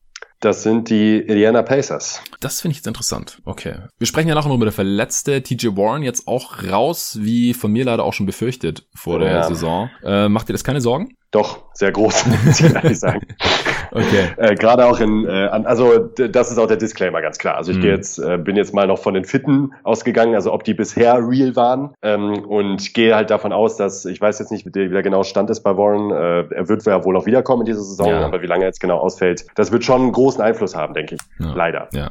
Ja, das denke ich leider auch. Äh, letzte Nacht auch gegen die Knicks verloren. Jetzt steht man bei 4-2. Was hat dir denn bisher gefallen bei denen? Mir hat bisher ziemlich gut gefallen die Offense. Ähm, und das lag eben unter anderem auch an Warren. Die Pacers haben ein paar verdammt starke Foreman-Lineups, die eigentlich immer aus Warren, ähm, Oladipo und Sabonis äh, bestehen. Sabonis dann direkt der nächste Kandidat, der halt sich nochmal einen Ticken verbessert hat im Vergleich zur letzten Saison. Also mhm. letzte Saison war er auch schon sehr gut, aber jetzt wirkt er halt wirklich wie ein All-Star. Ja. Ähm, ich fand, letztes Jahr gab es da durchaus noch ein paar Argumente, die man da hätte dagegen finden können. Und ähm, ja, ich glaube, der größte Faktor ist aber tatsächlich eben, dass Oladipo wieder zurück ist und vor allen Dingen fit ist. Ich fand, er sah letztes Jahr, was seine körperliche Fitness aus ähm, äh, anbetrifft, ähm, auch schon relativ gut aus, aber der hat halt eben nichts getroffen. Und jetzt wirkt er halt wieder so wie der Spieler, der halt eben Richtung All-NBA geschielt hat. Und das ist für dieses Team halt absolut Gold wert. Dazu kommt halt auch, dass der Schedule bisher nicht ganz so schwer war. Also die Celtics haben auch ihre eigenen Probleme, die wirst du ja wahrscheinlich mit David dann besprechen, vermute ich mal. Ähm, gegen die haben sie zweimal gespielt, dann haben sie gegen die Bulls gespielt, die wahrscheinlich gerade das schlechteste Team der Liga sind sind. Äh, gegen die Knicks jetzt auch schon zum zweiten Mal und eben gegen die Cavs. Also der Schedule sah jetzt nicht so stark aus. Hm. Trotzdem fand ich halt die Siege, die sie da rausgeholt haben, auch sehr überzeugend. Und ich bin mir in der Summe schon relativ sicher, dass das ein mittelgutes Playoff-Team sein sollte im Osten, wenn denn Warren entsprechend wieder zurückkommt. Ja, also er hat sich jetzt den Fuß gebrochen, auch nicht den, ja. wo er seine Plantar Fasciitis hat, sondern den anderen. Aber das ist halt immer so das Ding, wenn man so angeschlagen mhm. in die mhm. Saison geht, dann gibt's halt auch diese Overcompensation-Geschichten. Äh, eine Fuß ist nicht so ganz fit, dann, äh, was weiß ich, wenn man landet zum Beispiel, guckt man vielleicht immer eher, dass man auf dem anderen Fuß landet oder ja, überkompensiert er halt irgendwie und dann passieren halt manchmal solche Sachen. Ich bin jetzt kein Arzt, ich will es auch nicht darauf schieben. Also es ist jetzt nicht die Verletzung gewesen, die ihn zwar zu Beginn der Saison da wohl schon noch gestört hat, aber jetzt ist halt noch was anderes dazu gekommen. Fußbruch, ja, kann länger dauern. Also sieht echt nicht gut aus. Können die Pacers echt von Glück reden jetzt, dass sie, dass Oladipo zurück ist, 20 Punkte pro Spiel macht und bisher halt auch mindestens seine Karrierewerte auflegt, wenn nicht sogar besser und auch effizienter ist als jemals zuvor jetzt hier nach fünf Spielen. Da müssen wir auch mal sehen, ob er das halten kann. Hat auch schon ein Spiel verpasst, also nur fünf der sechs Spiele der Pacers gemacht. Ja, also ich bin da weiterhin ein bisschen skeptisch. Ähm, klar, sie haben jetzt andere Scoring-Optionen noch mit Brockton und Sabonis, die jeweils über 20 machen. Ja, das Ding ist halt, also bei gerade bei Warren, ich könnte mir halt vorstellen, dass es so ein bisschen äh, ein Blessing in Disguise ist. Mhm. Defensiv, defensiv würde ich ihn jetzt eher so als unteren Durchschnitt einstufen, ähm, wenn überhaupt. Mhm. Dafür ist er offensiv halt eben sehr gut. Ich glaube aber eben, dass sie seinen Fehlen offensiv besser kompensieren können, als äh, beziehungsweise dass ihn sein, dass sein Nicht-Dasein, mein Gott, die Formulierung, dass sein Nicht-Dasein ihn defensiv mehr hilft, als dass sein Nicht-Dasein offensiv ihn schadet. Ja, weiß ich nicht, weil man muss ja auch gucken, wer, wer jetzt für ihn spielt. Also wenn McDermott jetzt mehr spielt, spielt, dann der ist defensiv def definitiv nicht besser. Ja, das hat der defensiv. Ja, ja oder halt äh, Aaron Holiday, spielt ja. man halt kleiner oder TJ McConnell hilft defensiv wahrscheinlich auch nicht. Justin Holiday spielt schon 27 Minuten pro Spiel. Also da wird schon dünn. Ich finde die Passes auch relativ dünn. Ja, deswegen war ich ja. auch ein bisschen skeptisch vor der Saison. Und ja, bisher halt nur gegen Boston gespielt, äh, was, was bessere Gegner angeht. Gegen, gegen die hat man auch noch verloren. Also ja, ich, ich hätte sie jetzt nicht hier drin gehabt auf jeden Fall. Also Saisonstart war solide, gehören auch Stand heute jetzt noch statistisch gesehen zu den besseren Teams. Äh, Netrating von plus 6, äh, 10 beste Offense, 5 beste Defense Defense. Das sieht schon sehr ähnlich aus wie letzte Saison jetzt oder sogar ein bisschen besser. Da äh, können sie jetzt sogar noch ein bisschen abfallen. Aber wie gesagt, diese Warren-Verletzung, die macht mir schon Sorgen. Und wie sieht's mit Warren aus? Ja, mit Warren, da hätten sie jetzt wahrscheinlich eher so Arnes Erwartungen erfüllt, statt meine. Wie gesagt, ich muss jetzt mal noch sehen, wie es aussieht, wenn sie gegen bessere Gegner ran mussten mhm. und ja, wie sich das dann halt alles so nach circa 20 Spielen hier zeigt und, und eingependelt hat. Ja. Okay, dann ähm, würde ich sagen, lassen wir noch den anderen beiden Gästen hier in den nächsten beiden Podcasts noch äh, Teams über, deren Performances nachhaltig scheinen und sprechen über ein paar Teams, wo wir nicht davon ausgehen, dass es die restliche Saison so weitergeht. Äh, hau doch mal als erste raus. Da möchte ich direkt mal die Miami Heat nennen. Ähm, bei den Heat ist einmal das Ding, dass der äh, Schedule bisher verhältnismäßig hart war, gerade wenn man davon ausgeht, dass die Magic wirklich gut sind, gegen diese äh, Season Opener gespielt haben. Äh, Magic, Pelicans, zweimal Bucks und Mavericks ähm, ist auf jeden Fall nicht easy. Dazu kommt, dass äh, Butler ein Spiel pausiert hat. Dazu kommt, dass man kaum irgendwas trifft bisher, also einfach teilweise grottig ist von mhm. gerade von Downtown. Ähm, man ist Platz 30, was die Field Goal äh, Attempts in der Liga anbetrifft und Platz 20, was die Three Point Attempts in der Liga anbetrifft. Das sind sehr große Indikatoren für eine stockende Offense meiner Meinung nach. Also dass halt eben auch die Abschlüsse einfach nicht generiert werden und gute Abschlüsse generiert werden. Mhm. Und man ist Platz 30 bei den Turnovern. Ähm, ja, das sind halt so viele Sachen, die ich bei diesem Team halt einfach auf Dauer auf keinen Fall bestätigt sehe. Ähm, es sah halt wirklich sehr, sehr sluggish aus, was man so von den Heat bisher gesehen hat. Und auch alles, was du eingangs so angesprochen hattest. Das Team ist nicht eingespielt. Es ist äh, defensiv auch lange nicht auf dem Level, auf dem sie eigentlich sein müssten. Mhm. Und ähm, da, da sehe ich gar nicht, dass sich das auch nur ansatzweise hält. Also ich denke, da wird es in beiden Richtungen massiv nach oben gehen. Also in Christmas, äh, da sahen sie echt gut aus gegen die Pelicans, aber Stimmt. das war auch ja. das einzige Spiel bisher, ja. würde ich sagen. Also die Offense, die habe ich fast nicht wiedererkannt dann gegen die ja. Mavs. Klar, sie haben ihre Dreier nicht getroffen, aber auch ansonsten sah das einfach richtig mies aus. Und das, obwohl sie aktuell überhaupt keine Verletzten haben. Butler ist offensichtlich angeschlagen, würde ich behaupten. Das ist ja auch gerade erwähnt. Er hat ein Spiel ausgesetzt und gegen die Mavs war absolut unsichtbar. Macht acht Punkte im Schnitt. Ja, wir hatten sie auch besprochen hier bei den Top Ten Spielern. Einerseits ist es halt auch ein bisschen einfach Jimmy Butler, gerade in der Regular Season, ja, dass er einfach auch mal ein paar Spiele nichts forciert, um es mal nett auszudrücken. Aber der kann eigentlich nicht fit sein. Also das, das glaube ich einfach nicht, dass er, dass er jetzt einfach so schlecht ist. Und, ja. Und dann fehlt ihnen halt direkt ein wichtiger Playmaker im Halfcourt. Sie starten jetzt halt auch mit Tyler Hero und nicht mit Dragic zum Beispiel, wie sie es halt in den Playoffs auch gemacht haben. Äh, Kendrick Nunn, äh, Rolle ist auch total marginalisiert, das hatte ich so kommen sehen, denn Avery Bradley braucht ja auch noch irgendwie Spielzeit und äh, wie gesagt dann halt mit Hero und äh, Duncan Robinson äh, auf den Starting Guard Spots dann oder halt Jimmy Butler, je nachdem wie, wie man das halt sehen möchte, ist da halt einfach keine Spielzeit mehr über und Hero ist einfach noch ein junger Spieler, der jetzt nicht konstant eine Offense leiten kann als in Anführungsstrichen Point Guard. Klar ist äh, Butler, wenn er spielt ist und fit ist, der primäre Ballhändler und Bam kann da auch noch was, was machen von der großen Position, aber ich denke, das ist halt eher so ein Investment in die Zukunft eigentlich, dass Hero jetzt schon diese größere Rolle bekommt und man sagt halt gut, dann läuft jetzt halt in der Regular Season vielleicht nicht ganz so super rund. Jetzt hat man gegen die Mavs zum Beispiel noch mit Iggy gestartet, um da vielleicht noch ein bisschen mehr Playmaking reinzubekommen in die Starting Five, aber der ist halt auch nicht mehr der Jüngste. Also ich finde einfach, dass die Heat gerade ein bisschen wenig Playmaking habe, haben, gerade wenn halt ein Butler nicht richtig fit ist. Ja. Die Advanced Team-Stats von den Heats sind halt nicht besonders zu gebrauchen, weil sie halt diesen äh, Drei-Rekord von den Bucks gefressen haben. Und dann sieht die Defense halt gleich mal direkt richtig mies aus. Wenn es halt eins deiner fünf Spiele ist, äh, zweimal gewonnen, dreimal verloren, defensiv Platz 18 und offensiv äh, Platz 20 laut Clean Nicholas. Das ist richtig mies.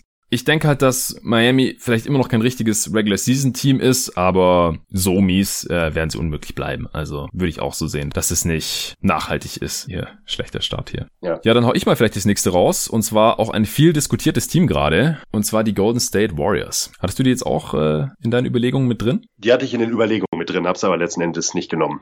Okay, also denkst du, dass sie tatsächlich so schlecht sind oder? Sie sind auf jeden Fall schlecht, aber ich glaube, sie sind nicht so schlecht. Ja, also, also ich, ich glaube nicht, dass sie zwingend, zwingend in die Playoffs äh, schaffen werden, aber ähm, ich denke, sie werden um die Playoffs mitspielen. Ja, also aktuell stehen sie bei zwei und drei, aber die drei Niederlagen waren absolute Klatschen. Und die zwei Siege waren gegen die äh, Bulls und Pistons und äh, auch einigermaßen knapp. Deswegen, Netrating von minus 15 ist schlechter als letzte Saison.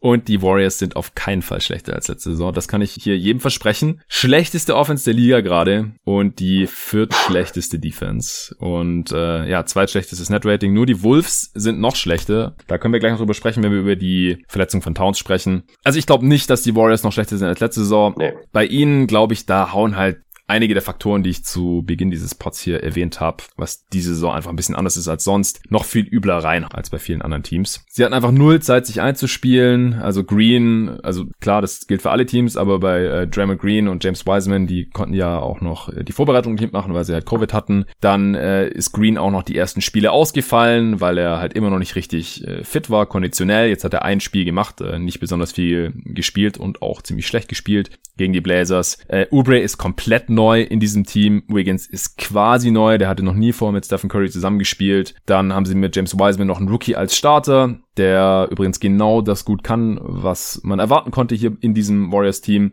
und was ich auch erwartet hatte. Ich hatte auch gesagt, dass es für ihn vielleicht die beste Situation in der gesamten Liga ist. Also er kann athletisch finishen, er kann auch ein paar Würfe blocken, das äh, überrascht keinen. Aber er kann halt auch genau das nicht, was sich angekündigt hatte. Und zwar, er kann nicht effizient scoren, er kann überhaupt nicht passen, er kann nicht smart verteidigen. Also man kann halt wirklich genug gute Gründe jetzt für diese drei Niederlagen auch finden. Draymond Green ist halt der zweitwichtigste Spieler dieses Teams und der hat bisher quasi gar nicht gespielt. Und ja. dazu kommt noch die individuelle Form der Spieler. Also Curry trifft zum ersten Mal in seiner Karriere die Dreier nicht richtig und am Korb überhaupt nicht. Und das ist total untypisch. Also 32% Dreierquote. Klar, die Dreier sind schwerer, als er das gewohnt ist, vor allem die letzten Jahre. Aber das, er wird, er wird nicht dauerhaft so, so schlecht seine Dreier treffen. Das äh, glaube ich einfach nicht. Dazu ist er ein zu guter Shooter. Und halte ich fest, 31% am Ring. Eieieiei. Also selbst Aua. wenn er jetzt 30 besser treffen würde, dann wäre das immer noch schlechter als sonst in seiner Karriere. Das hatten wir auch hier besprochen in der Redraft, als wir ausführlich über Currys Karriere gesprochen haben. Er ist einfach eigentlich ein extrem guter Finisher am Ring und das ist einfach ein absoluter Outlier. Klar, das Spacing ist schlechter als sonst, aber 31% also 51% ist schon richtig mieser Wert und 61% wäre noch schlechter, als wir das von Curry gewohnt sind, wie gesagt. Das wird auf jeden Fall besser werden. Ubre hat 24 seiner ersten 25 Dreier verballert das sind 4% Dreierquote. Und außerhalb von einem Meter vom Korb trifft er sowieso überhaupt nichts. Sieben Punkte pro Spiel bisher bei unter 30% aus dem Feld. O-Rating von 61. Und klar, ich das bin. Ich ja, wahrscheinlich. Ich, ich bin Kelly Oubre-Fan, aber der, der, spielt nicht ansatzweise so gut, wie er das letzte Jahr bei den Suns gemacht hat. Jetzt langsam nagt es wahrscheinlich auch am Selbstbewusstsein. Das war sonst nie sein Problem, aber er scheint einfach überhaupt sein, sein Touch verloren zu haben und das, da glaube ich auch nicht dran. Das wird auch besser werden. Äh, Wiggins ist, ist zwar Wiggins, äh, das ist teilweise wahrscheinlich zu erwarten gewesen, äh, funktioniert im Pick and Roll jetzt aber auch besser als jemals äh, zuvor in seinen anderen Teams oder auch letztes Jahr noch bei den Warriors und ich denke einfach, dass Spieler wie Ubre und Wiggins, die jetzt nicht mit dem höchsten Basketballspielverständnis gesegnet sind, einfach eine Weile brauchen, bis die in, in so einem System drin sind und die leiden jetzt, glaube ich, gerade massiv unter der fehlenden Einspielzeit und man darf das auch nicht unterschätzen. Also das Grundsystem der Warriors ist schon einigermaßen komplex. Ja. Und bis man da mal dann die ganzen Reads drauf hat und einfach blind weiß, wo die Mitspieler jetzt sind und, und wo man hinpassen kann. Und das fällt einem Spieler wie Wiggins und Uber, die halt einfach absolute Tunnel Vision haben und die Spieler halt sonst nicht sehen, wenn die nicht wissen, der ist jetzt da in der Corner. Da kann ich auf jeden Fall hinpassen. Die sehen die Spieler halt einfach nicht. Ich habe auch gesehen bei Curry, der nimmt viel weniger Corner Threes als sonst. Der hatte immer diese Relocation-Dinger, wo er irgendwie die Zone zieht, Defense kollabiert und dann passt er irgendwo hin und dann passt der Spieler schon wieder auf Curry, der schon wieder in der Ecke steht und, und dann einen freien Dreier hat. Und und diese Pässe bekommt er halt auch einfach gar nicht, gerade weil den kein Mensch sieht. Und mit Green wird das schon mal viel besser werden. Und die Spieler, ich glaube schon, dass sie sich einspielen werden. Das tut jetzt wahrscheinlich ein bisschen weh am Anfang der Saison. Äh, jetzt ist auch noch Chris verletzt. Das war auch nicht die Offenbarung, aber als vierte Big in der Rotation halt auch eigentlich brauchbar. Das äh, schadet natürlich auch nochmal ein bisschen, aber jetzt, wie gesagt, durch Greens Rückkehr ist es dann auch nicht mehr ganz so wild. Da wäre wahrscheinlich eh irgendjemand aus der Rotation rausgefallen, denn Wiseman wird wahrscheinlich weiter spielen als zweiter Pick, äh, was auch eher ein Investment in die Zukunft ist, denn er ist noch kein, kein Plus-Spieler. Also äh, statistisch gesehen gerade jetzt schon noch, aber offensiv noch zu schlecht. Der Wurf fällt besser als ich dachte, aber Quoten gehen hier auch schon wieder runter. Also er ist 5 von 10 von Downtown. Wenn da zwei Dreier rausgefallen wäre, dann würde kein Mensch was sagen. 30% Dreierquote, 72% von der Freiwurflinie und insgesamt halt einfach, also O-Rating unter 100 auch. Der ist offensiv noch kein Plusspieler äh, und defensiv sowieso nicht. Das tut ein bisschen weh. Dann äh, Pascal spielt noch, der kann noch ein bisschen Offens machen, aber defensiv ist er auch nicht gut. Und dann Green und dann halt noch Kevin Looney, dann hat man ja die vier Bigs. Deswegen ist Chris äh, Beinbruch jetzt nicht so super schlimm, glaube ich. Also ganz kurz, ich glaube einfach nicht, dass all diese Spieler plötzlich so viel schlechter sind als bisher in ihrer NBA-Karriere. Vor allem Curry und Oubre, da äh, glaube ich einfach an eine Regression zur Mitte und ich würde die Warriors frühestens abschreiben, wenn sie nach 15 Spielen mit Draymond Green immer noch so mies aussehen. Ja, ja. Das geht mir einfach viel zu weit gerade, dieser Abgesang auf die ja, Warriors.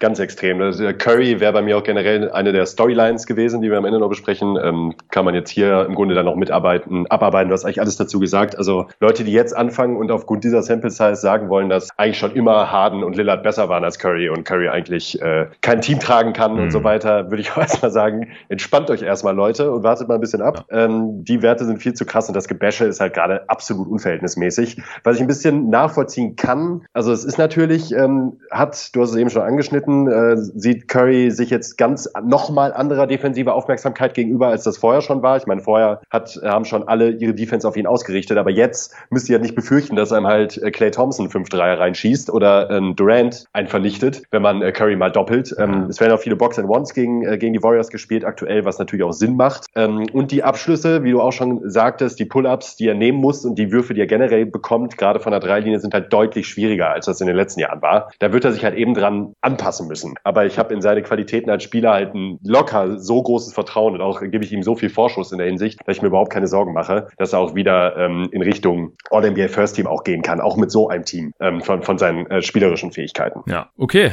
dann hau du doch noch mal eins raus. Ja, ich würde noch die äh, Orlando Magic nennen. Mhm. Ähm, also hältst du sie doch nicht für einen guten Gegner. Bei den Heat hast du es vorhin kurz erwähnt. Ja, also das, das meine ich ja gerade. Wenn man sie für einen gu guten Gegner hält, ja. das wäre so. Also ich halte sie für einen nicht so guten Gegner, sagen wir mal so. Ähm, ich möchte es ein bisschen relativieren. Der ähm, Schedule des Teams war halt, also es eigentlich schreit alles danach, dass diese sehr positive Bilanz vor allen Dingen halt aufgrund der Teams ist, äh, gegen die sie spielen müssen. Weil halt eben die Heat, zweimal die Wizards, die bisher auch desaströs sind, die Thunder, eines der schlechten Teams der Liga, ähm, die, die Sixers, die sehr gut sind, gegen diese haben wir auch direkt verloren und jetzt eben nochmal gegen die Thunder. Ja. Ähm, ich glaube einfach nicht, dass diese Form auch nur ansatzweise haltbar sein wird. Äh, das Team hat gerade am Anfang jetzt auch noch vor letzter Nacht extrem wenig Turnover begangen, äh, waren in der Top 10, da weiß ich nicht, ob sich das so halten lassen wird. Ähm, die Gegner treffen auch einfach nicht gegen die Magic und das weiß ich nicht, ob das jetzt so sehr daran liegt, dass die Magic Defense so mega gut ist. Äh, Markel Falls spielt auch erstaunlich gut, da zeigt er auch sehr positive und auch vielversprechende Ansätze, aber auch da kann ich mir eigentlich nicht vorstellen, dass er dieses, ähm, dass er dieses Level halten können wird über die Zeit. Hm.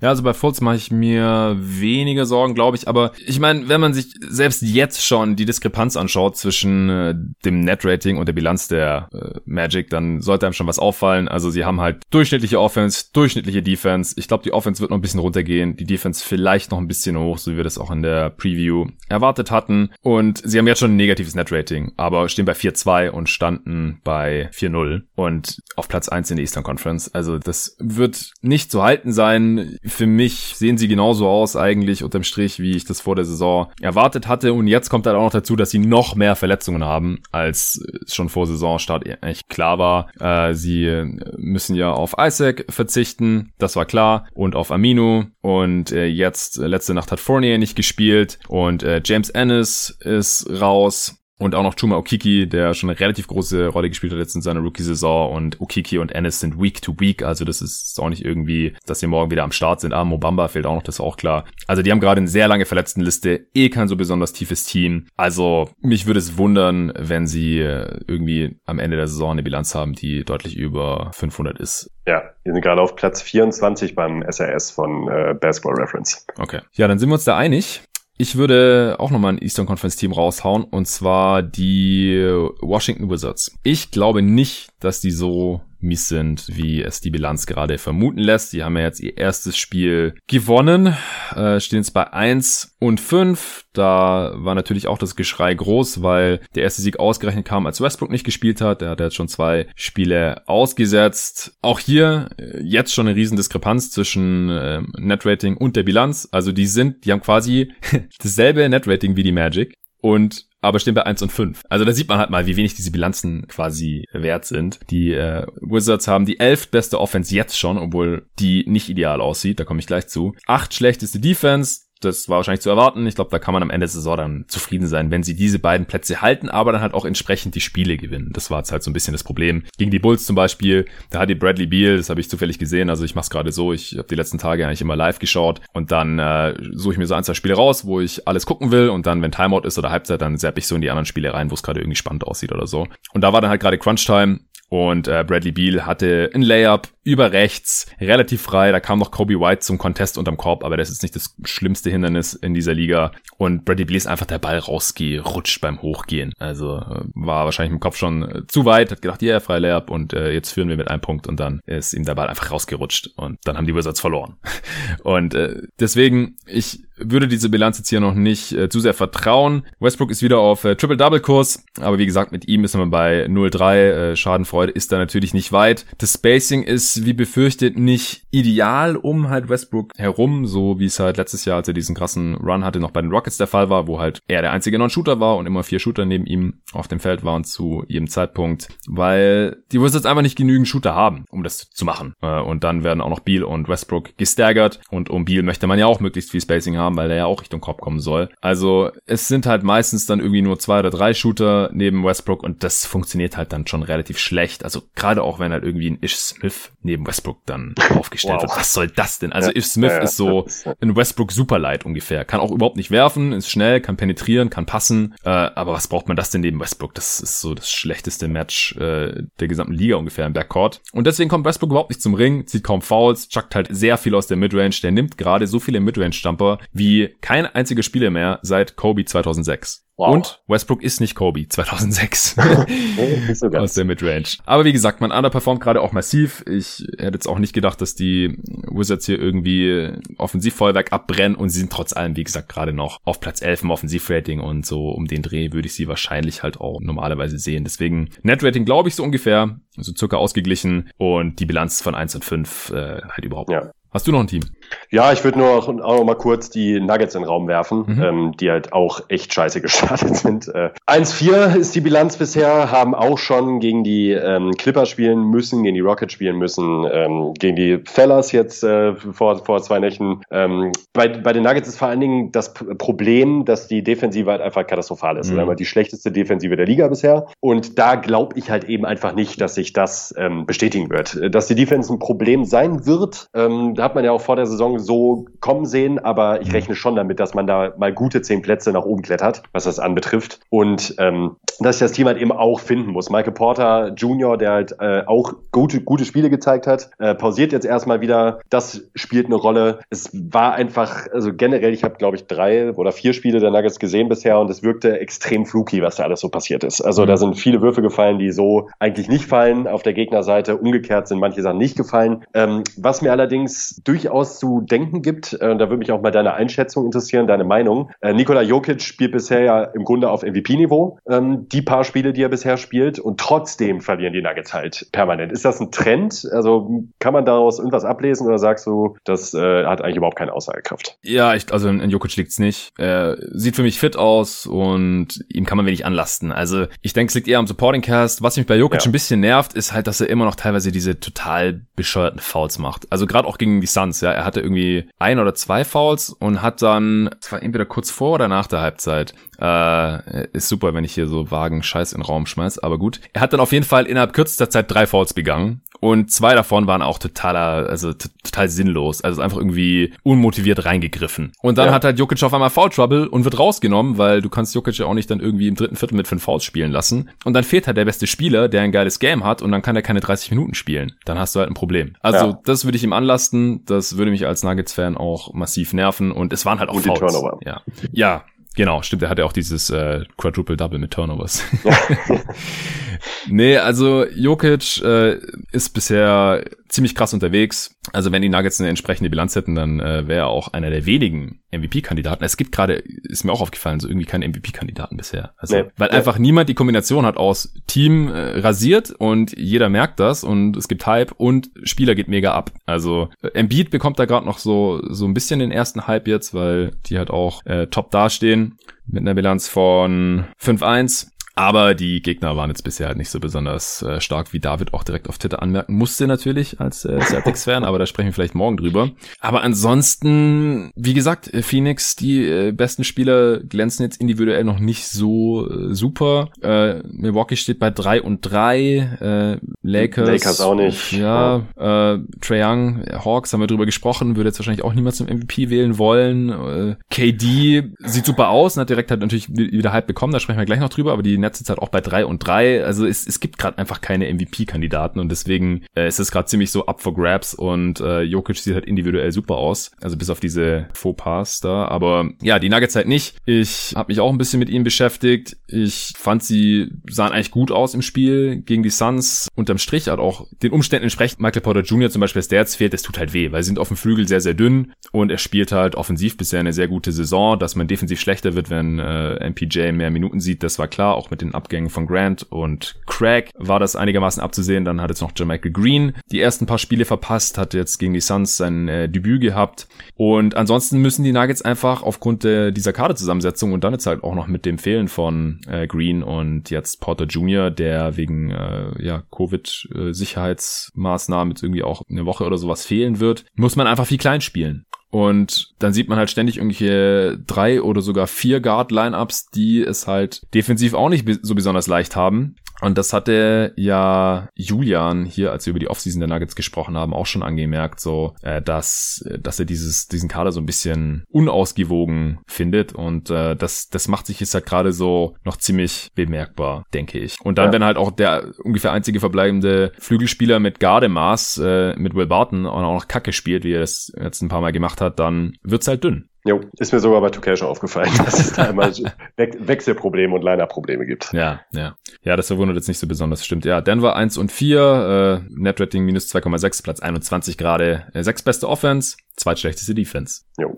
Ja, also ich denke, die Defense wird schon noch besser werden und vielleicht nicht überdurchschnittlich, wie man es die letzten Jahre gesehen hat. Das könnte schwierig sein. Äh, die Offense, ja, Top 10 bestimmt, vielleicht Top 5 und die Bilanz ist jetzt gerade auch schlechter. Also ist, äh, das ist halt noch, sind so wenig Spiele noch, wie gesagt, das äh, hat jetzt noch nicht so besonders viel Aussagekraft und wie gesagt, wenn die Suns nicht Chris Paul hätten oder der nicht diesen Wurf und dann noch die zwei Freiwürfe reingehauen hätten, da hat der Jokic auch noch einen ziemlich krassen Klatschdreier reingehauen, dann äh, würden sie bei 2-3 stehen, dann wird es nur noch halb so schlimm aussehen.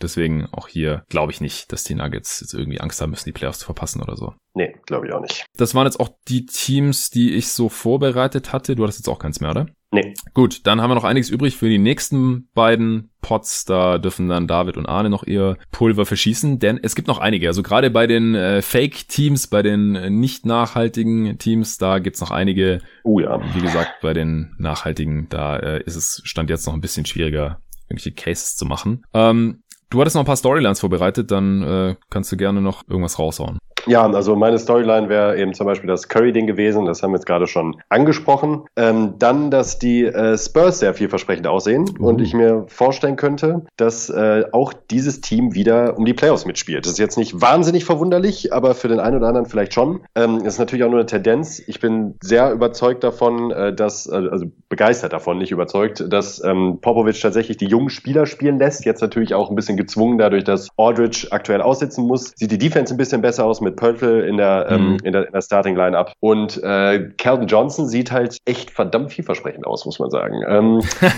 ja. Next Kawhi und so. The next Kawhi, so sieht es nämlich aus. Ähm, Vassell ist jetzt leider aus der Rotation ein bisschen rausgefallen und Gay kriegt die Minuten. Ähm, das war irgendwie zu befürchten. Mhm. Das hoffe ich, dass sich das noch ändert. Aber dieses Team ist wirklich vielversprechend und ich glaube, dass man halt am Ende der Saison vielleicht sogar um Platz 8 ein Wörtchen mitreden kann, was dann natürlich jetzt langfristig gar nicht mal so toll ist, denn es ist eben genau wieder dieses Mittelding man ist halt nicht richtig schlecht, aber auch nicht richtig gut. Das heißt, kein super Draft-Pick. Und äh, das sollte langfristig schon ein bisschen anders aussehen. Man wird Aldridge und DeRozan beide, denke ich, nicht traden. Das tut dieses Team einfach nicht. Das passt einfach nicht zu den Spurs. Ja. Ich fände schön, wenn das passieren würde ähm, zur Trading Deadline, dass man zumindest einen der beiden los wird und vielleicht noch ein bisschen Gegenwert bekommt, aber sehe das nicht kommen. Ja, ja, kann schon sein, dass sie, also ich meine, es reicht ja auch Platz 10, ne? da ist man auch im Play-in-Tournament. Ja, ja, ja. Und äh, wenn man da gerade eine heiße Phase hat, dann kann man es auch so in die Playoffs schaffen. Jetzt gerade ist man halt ja ungefähr da, wo man sie vor der Saison wahrscheinlich erwarten konnte. Also sie haben eine genau, genau ausgeglichenes Net-Rating, äh, zwei Siege, drei Niederlagen, äh, leicht unterdurchschnittliche Offense, leicht überdurchschnittliche Defense. Äh, gegen die Lakers war es knapp. Das, ja. da hatte ich die Crunch-Time dann auch noch gesehen. Wie, wie fühlst du dich eigentlich, wenn du LeBron gegen die, die Spurs so siehst dieser Tage? Ja, also es war also eigentlich ähnlich wie 2013, 2014 in den Finals. Ja. Es ist am Ende ähm, trotzdem sehr spannend. Ähm, und ich merke, dass egal wer von beiden gewinnt, ich am Ende relativ zufrieden bin. Das ist eigentlich der absolute Best win, Case. Win. Also äh, genau, viel besser geht's nicht. Ich habe mir 14 dann schon sehr den Titel für die Spurs gewünscht. Also auch da lief's perfekt. Äh, LeBron kriegt sein Back-to-Back -Back 2013 und dann die Spurs 2014. Mhm. Nochmal die Revanche. Da ist es perfekt ausgegangen. Und auch so jetzt merke ich das, ähm, da ich die Lakers jetzt grundsätzlich sehr unsympathisch finde und auch das Team bis auf LeBron und ein, zwei andere Spieler ziemlich unsympathisch finde, ähm, schlägt mein Herz auf jeden Fall für die Spurs, aber am Ende kann ich halt nie traurig sein, wenn LeBron gewinnt. Insofern äh, ist es tatsächlich Win-Win. ja. Äh, was äh, hältst du denn von Becky Hammonds erster Halbzeit als Head Coach? Mm, ich würde mich da an äh, Popovic orientieren, was er dazu gesagt hat. Es spielt absolut keine Rolle, was für ein Geschlecht sie hat. Sie macht einfach einen super Job und dass seitdem äh, sie in der Liga ist und eben im Spurs-Staff ist, ähm, ist sie wirklich sehr vielversprechend. Und ich finde es toll, dass, dass man das jetzt zu sehen bekommt, aber ich finde nach wie vor sollten da die allein sportlichen Leistungen eine Rolle spielen und die hat es halt eben bisher gezeigt und deshalb absolut gerechtfertigt und verdient. Ja, auf jeden. Also ich denke auch, dass sie früher oder später äh, Fulltime-Head-Coaching-Job bekommen wird wird. Ja. Ich habe jetzt auf Twitter gesehen, dass das angezweifelt wird, einfach weil sie eine Frau ist und angeblich die riesen männlichen Egos sie da nicht akzeptieren würden. So halte ich für Bullshit, ehrlich gesagt. Äh, guck mal genau hin bei den Spurs, das klappt da eigentlich schon sehr gut. Sie hat da ja übernommen, nachdem Pop äh, sich früh zwei Ts abgeholt hat. ja, sehr geil übrigens. Classic. Ja, jedenfalls ist es ja dann anscheinend auch nicht ganz so schlimm, wenn sie dann mal übernimmt für eine Halbzeit. Und ich denke, früher oder später werden wir es dann auch Fulltime sehen. Äh, vielleicht in San Antonio, vielleicht woanders. Ja. ja, ich kann mir schon vorstellen, also mir gefällt es sehr gut, dass die Spurs hier anscheinend hier so eine so einen guten Mix gefunden haben. Jetzt natürlich ein bisschen äh, Blessing in Disguise vielleicht bei dieser Aldridge-Verletzung, halt so diesen äh, Mix aus jungen, äh, vielversprechenden Spielern, die irgendwie mal ein bisschen spielen sollten. Klar, für alles nicht genug Einsatzzeit da. Und dann spielen halt äh, bei Pop sowieso tendenziell einfach die besten Spieler und gleichzeitig halt noch die Vets, bei denen es mich auch sehr, sehr wundern würde, wenn die Spurs halt einen Trade machen, weil sie das einfach nie machen während der. Wollte ich gerade sagen, die besten Spieler ist aber relativ, wenn immer äh, Gay und Paddy Mills die Spiele closen. Ich meine jetzt von, ich mein jetzt von den jungen Spielern. Achso, achso ja, ja, klar. ja, ja, ja, auf jeden Fall, ja. Ja, äh, nächstes großes Ding, das wir noch besprechen müssen, jetzt auch schon ein paar Mal hier und da angerissen, sind natürlich die Verletzungen, die es schon gab. Leider äh, auch schlimmere dabei gewesen. Äh, Dinwiddie, wie schon gesagt, äh, mit Kreuzbandriss raus für den Rest der Saison. Hat er im College schon mal gehabt, aber am anderen Knie. Also ist nur ein anderes, aber trotzdem out for season. Und äh, ja, am College hat er es auch gehabt, was auch der Grund war, wieso er dann erst in der zweiten Runde gedraftet wurde und einen relativ langsamen NBA-Start hatte für einen Spieler, der jetzt schon ja klares Starterniveau erreicht hat und wahrscheinlich auch in der nächsten Offseason abkassiert hätte, konnte aus seinem oder kann immer noch aus seinem Vertrag aussteigen. Wahrscheinlich macht er das auch immer noch, denn die Free Agent Class ist jetzt auch nach den ganzen vorzeitigen Vertragsverlängerungen äh, ziemlich dünn geworden und gleichzeitig haben aber relativ viele Teams Cap Space. Das heißt, dass halt Spieler wie Dinwiddie wahrscheinlich trotzdem noch ordentlich bezahlt werden sollten. Spielerisch für die Nets, was denkst du, wie sich das jetzt auswirken wird? Oder äh, du hast jetzt auch schon ein Spiel gesehen, da gegen die Hawks hat er auch schon gefehlt, oder? Ja, da hat er auch schon gefehlt. Ähm, also ich glaube, es ist tatsächlich problematischer, als man denkt, zumindest gerade wenn man in Richtung Playoffs dann schaut. Ja. Ich glaube, jetzt während der Regular Season ist äh, die Nets sind eins der tiefsten, wenn nicht sogar das tiefste Team der Liga. Mhm. Ich glaube nicht, dass das jetzt wahnsinnig ins Gewicht fallen wird. Ich glaube aber halt eben, dass gerade in den Playoffs halt eben ähm, dieses Starting Lineup, äh, das wo Dinwiddie dann halt eben auch drin war, nahezu nicht zu verteidigen ist. Und diese gerade diese Extraspieler in der Starting Five, wenn wenn man da jetzt Levert reinschieben würde, ist das auch wieder was anderes. Aber dann fehlt halt eben von der Bank äh, war, glaube ich, eben genau dieses Puzzlestück, das die Nets so unberechenbar offensiv gemacht hat. Mhm. Und ähm, ich glaube schon, dass man das merken wird. Also ich finde es sehr schade, dass man die Nets nicht in voller Stärke zu sehen bekommen wird. Ja, sehe ich ganz genauso. Ich glaube, in der Regular Season ist es jetzt nicht so super schlimm, weil man halt mit äh, Kyrie und Durant natürlich zwei Elite Boardhändler, Creator, Scorer hat, die ja, Dinwiddie war vielleicht halt noch so ein, so ein Typ, der eher den Ball ein bisschen mehr laufen lassen hat. Das äh, wird jetzt fehlen. Netz ja sowieso schon einigermaßen ISO-lastig. Äh, einfach weil Durant und Kyrie das auch sehr, sehr gut können. Levert äh, macht das auch sehr viel von der Bank. Und jetzt hat man halt noch so ein paar äh, NBA-Spieler äh, auf der Bank, äh, was ich, Tyler Johnson und so, die dann halt Minuten sehen können. TLC ist jetzt in die Starting Five gerutscht, eher so ein 3D-Spieler, der neben Kyrie und Durant natürlich auch passt. Also Regular Season macht mir jetzt nicht so die Sorgen, aber wie du gerade schon gesagt hast, in den Playoffs, da setzt sich dann halt dann meistens schon das äh, Talent durch und da ist dann den Weedy halt doch nicht wirklich zu ersetzen. Das denke ich auch. Also ich hatte jetzt sowieso nicht damit gerechnet, dass die Nets direkt zu den echten Contendern zählen. Das sah nach den ersten beiden Spielen äh, dann äh, schon ein bisschen wie ein gefährlicher Take aus, weil Durant halt auch direkt aussah wie vor seinen Verletzungen. Also jo. vielleicht können wir da jetzt auch mal kurz drüber sprechen. Also ja. nach 1,5 Jahren wieder auf dem Feld und äh, sah halt eigentlich so aus, als wäre er nie weg gewesen. Bewegt sich gut, äh, hat jetzt auch nach den ersten vier Saisonspielen schon ziemlich genau seine Karrierewerte erreicht. Also das finde ich auch immer, also trotz trotz Small Sample Size Theater und so weiter, ich finde es dann schon immer beeindruckend, wenn man dann so guckt, okay, vier Spiele und der Typ, also wirklich jede Statistik ist fast genau sein Karrierewert. Bis Fouls und äh, Blocks pro Spiel und alles. Also irgendwie dann auch witzig. Playmaking ist ein bisschen down von ihm, äh, aber jetzt mit der Verletzung von Dinwiddie wird es halt wahrscheinlich dann auch wieder ein bisschen mehr werden müssen, weil kann er ja schon auch. Äh, er schließt am Ring weniger ab als jemals zuvor, kann man auch verstehen, denke ich mal, nach so einer Verletzung. Vielleicht kommt es wieder, vielleicht aber auch nicht. Das war ja auch so ein bisschen der Disclaimer, den wir hier rausgehauen haben, als wir äh, über die Top 25 Spieler gesprochen haben da hatten Du und David ihn ja ziemlich weit hinten gerankt. Wie fühlst du dich jetzt damit? Ja, sch schrecklich natürlich. also, also ich habe es da ja im Pod auch schon gesagt, also wenn er fit ist ja. und wenn wir jetzt, das ist er offensichtlich gerade und auch nur ansatzweise sein Niveau von vor der Verletzung bestätigt, dann ist er halt easy ein Top-3-Spieler. So, also ja. kann sogar um den besten Spieler der Liga-Spot mitspielen, problemlos. Ähm, und ich merke es auch, ich freue mich total, dass er so aussieht, wie er aussieht. Mhm. Er ist einfach eine riesige Bereicherung für diese, ähm, für diese Liga. Ich habe auch mit einem Kumpel jetzt über Silvester noch ein, äh, ein zwei Spiele von ihm nochmal zusammengeguckt aus dieser Saison und äh, er ist halt einfach absolut einzigartig ja. als Spielertyp. Also mit diesem dieses Skillset auf dieser Größe, mit äh, dem Antritt und da auch einfach nochmal anders, auch als ein Janis, allein wegen dem Wurf, aber eben auch was das Ballhandling betrifft. Und es ist einfach ein absolutes Einhorn. Also ich finde, Durant ist eigentlich das Einhorn schlechthin. Ja. Ähm, den man so vielleicht auch nie wieder zu sehen bekommen wird. Und es ist einfach nur eine riesige Bereicherung. Ich finde es einfach, es macht wahnsinnig Spaß, ihm zuzusehen. Ich finde ihn als Typ jetzt nicht super, aber ähm, ich glaube, kein Basketballfan sollte das anders sehen. Ja, auf jeden Fall richtig geil, ihn wieder so spielen zu sehen. Und was ich gerade sagen wollte, ist, war zu erwarten, dass er vielleicht nicht mehr ganz so viel zum Ring kommt, aber ist jetzt auch nicht so super schlimm mit seiner Länge und seinem Wurf. Und äh,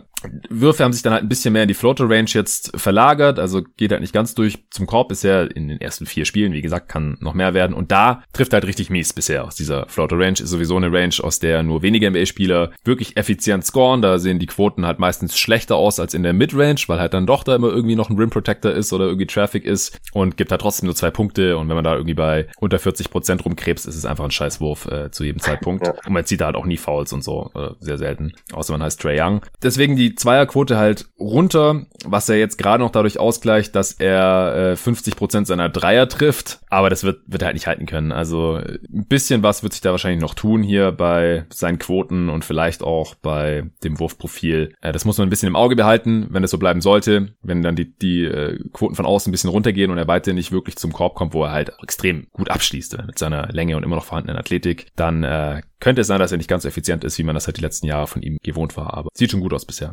Ja. Äh, kommen wir zur nächsten Verletzung. Carl Anthony Towns hat sich Handgelenk irgendwie ausgekugelt, äh, dislocated. Und seitdem läuft's richtig, richtig mies für die Timberwolves. Hast du das auch ein bisschen im Auge gehabt? Ja, sehr mies. Denn ähm, D'Angelo Russell liefert dann halt leider auch mehr oder weniger gar nicht oder ja. schlecht zumindest, ja. ähm, muss man auch sagen. Da müsste halt deutlich mehr kommen jetzt gerade ohne Towns. Und selbst mit Towns ist das Team jetzt halt, gehört das Team auch nicht gerade zu den Besten, was aber meiner Meinung nach eher für die Gesamtstärke der Liga aktuell ähm, spricht. Wir mhm. haben es ja im Top 25 Port auch nochmal angesprochen, wie das Talentlevel gerade ist. Es ist einfach krass, dass ein Team mit Carl Anthony Towns eher zu den Schlechten gehört, spricht halt schon Bände. Und ich glaube auch, dass wenn Towns wiederkommt, äh, dass sich da auch wieder was verändern sollte. Also die ähm, Verletzung macht halt gewaltig viel aus für dieses Team. Ja, das schon. Ich war ja schon kein Fan von diesem Team mit Towns, äh, hatte sie irgendwie auch außerhalb der Playoffs gesehen ja. und im, im selben Tier sogar, also im selben Pod zumindest besprochen mit halt den äh, Thunder. Ja, also wenn man sich das jetzt anguckt, die zwei Spiele mit Towns und jetzt die drei Spiele ohne, da äh, gibt jetzt natürlich auch On-Off-Werte und und die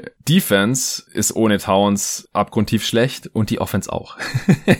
Äh, also er hat einen On-Off von plus 36 gerade. also das ist natürlich kein Wert, der annähernd über eine gesamte Saison anhalten wird. Aber das, das zeigt halt schon ganz gut. Ohne ihn geht nix. Sie haben halt auch nicht wirklich gute Backups für ihn äh, mit Ed Davis und äh, Naz Reed, der für ihn startet. Also das ist schon, schon relativ mies. Und dazu kommt dann halt noch, wenn dann halt Russell nicht performt. Anthony Edwards ist auch ungefähr das, was man erwarten konnte konnte. Äh, jemand, der als zumindest als Rookie bisher natürlich diverse Anlagen hat, aber tendenziell auch relativ viel Chuck. Also nimmt noch mehr Dreier als Beasley und Russell aktuell und trifft 31 Prozent. Das äh, verwundert jetzt gerade auch niemanden. Rubio gibt diesem Team hier noch einiges mit ihm. Offensive Rating 116 ohne 92. Also, wie gesagt, ich habe von dem Team mit Towns schon nicht besonders viel gehalten. Ohne ihn ist es eine absolute Katastrophe. Dreimal komplett auf den Sack bekommen. Äh, ich fürchte, dass man jetzt, also er fehlt anscheinend auch noch ein bisschen äh, Week to Week, äh, könnte man jetzt halt schon so weit ins Hintertreffen geraten, dass es schon schwierig werden könnte, selbst mit dem Play-in-Tournament. Und äh, dann ist das Team einfach nicht gut genug, um das wieder irgendwie aufzuholen. Fürchte ja. ich. Und hat es ja vorhin schon mal kurz irgendwo erwähnt, man ist aktuell auch das schlechteste Team der Liga gemäß Net-Rating. Noch schlechter als die Warriors. Ach, die armen Wolves.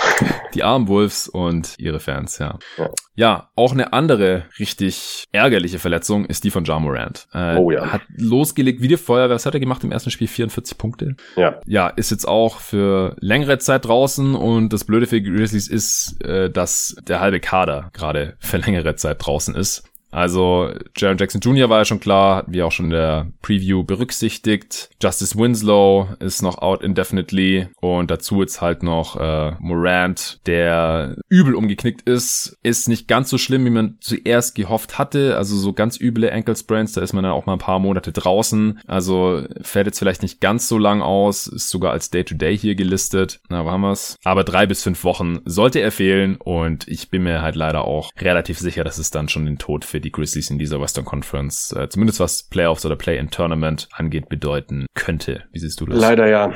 leider genauso. Und das finde ich total schade, weil dieses Team eigentlich richtig Bock macht, vor allen Dingen halt mit Jamorant. Ähm, es war unabhängig davon, ob sie damit jetzt dann wahnsinnig erfolgreich sind mit ihm und dann wirklich eben äh, eventuell bis ins Play-in-Tournament oder gar direkt in die Playoffs schaffen, ähm, finde ich es halt einfach nur schade, weil es ein mhm. weiterer Spieler ist, der der Liga halt fehlt, den man sich gerne anguckt und das macht dann, muss ich dann halt auch als Fan ganz klar sagen, die Grizzlies halt extrem unattraktiv für mich. Also ohne Morant gucke ich mir keine Grizzlies-Spieler an, wenn der Gegner jetzt nicht wahnsinnig toll aussieht. ähm, ja. Und ja, das finde ich einfach schade und ich glaube, äh, dass äh, es für das Team schon sehr wichtig wäre, sich jetzt auch so einzuspielen in, ähm, in dieser Hinsicht und das ist halt unmöglich. Ja, genau. Und dann ist es halt auch so, also Morant ist ja auch jemand, der da meistens ohne Rücksicht auf Verluste Richtung Korb geht mit seiner unglaublichen Athletik und das ist halt nach so einem üblen Ankle Sprain, also der musste ja mit dem Rollstuhl vom, vom Court gefahren werden da. Mhm. Wie gesagt, hätte noch schlimmer sein können, aber bis man dann wieder richtig belasten kann und auch wieder das Selbstvertrauen hat, das äh, kann dann halt auch noch dauern und Deswegen rechne ich halt auch damit, dass Morant erstmal wieder ein bisschen braucht, um reinzukommen. Und besonders eingespielt konnte dieses Team ja wie alle anderen logischerweise auch noch nicht sein. Und ja, wie gesagt, durch die ganzen anderen Verletzungen, jetzt äh, Grayson Allen äh, fehlt aktuell auch noch und Sever Tillman ähm, zusammen halt mit Winslow und, und Jackson Jr., das sieht schon richtig übel aus. Und ja, mit Morant hatte man 118 Offensivrating auf dem Feld, ohne bisher 102. also es ist, es ist schon sehr, sehr übel, denn ja, die Backups. Also Merton ist jetzt auch noch ausgefallen, äh, ist auch kein richtiger Playmaker und dann bleibt da irgendwie noch Tyus Jones und äh, Dylan Brooks nimmt 100 Würfe und wenn Schunes versucht irgendwas zu machen offensiv, Brandon Clark und Kyle Anderson auf den Forward Spots, äh, das gucke ich mir dann auch nicht mehr ganz so gerne an. Gut, über TJ Warren hatten wir ja schon gesprochen, Marquise ja. Chris auch. Äh, haben wir jetzt noch irgendeine schlimme Verletzung, eine wichtige Verletzung vergessen? Ich, ho ich hoffe nicht. Ja, ich gucke noch mal kurz drauf. Ja, Orlando hat mir auch schon gesagt, dass die sechs Verletzte haben. Ah, Halliburton ist äh, auf seinem Handgelenk gefallen. Das sah auch ganz übel aus. Das war in dem ersten Spiel gegen die Rockets. Äh, der wird jetzt auch irgendwie ein paar Spiele ausfallen. Finde ich sehr schade. Ich habe ihn auch in äh, zwei Fantasy-Teams, beim US-Manager und bei dem in der ESPN-Liga. Und der sah bisher auch schon ziemlich gut aus. Aber über die Rookies werde ich auch noch mit David in der morgigen Ausgabe ein bisschen ausführlicher sprechen. Ah ja, bei den, bei den Cavs gibt's auch noch einige Verletzte gerade. Kevin Love ist äh, mit seiner Wadenverletzung auch für eine Weile draußen. Stimmt. Ja. Das äh, ist auch schade natürlich. Cavs haben ja auch einen ganz guten Start jetzt hingelegt. Äh, Okoro war ja auch Starter auf dem Flügel. Äh, athletischer, defensiv starker Rookie. Fehlt noch ein bisschen. Kevin Potter Jr. Es fehlt gerade auch noch. Ja, bei den Hornets fehlt äh, mit Cody Zeller der Starting Center, was äh, mehr Minuten für Biombo bedeutet.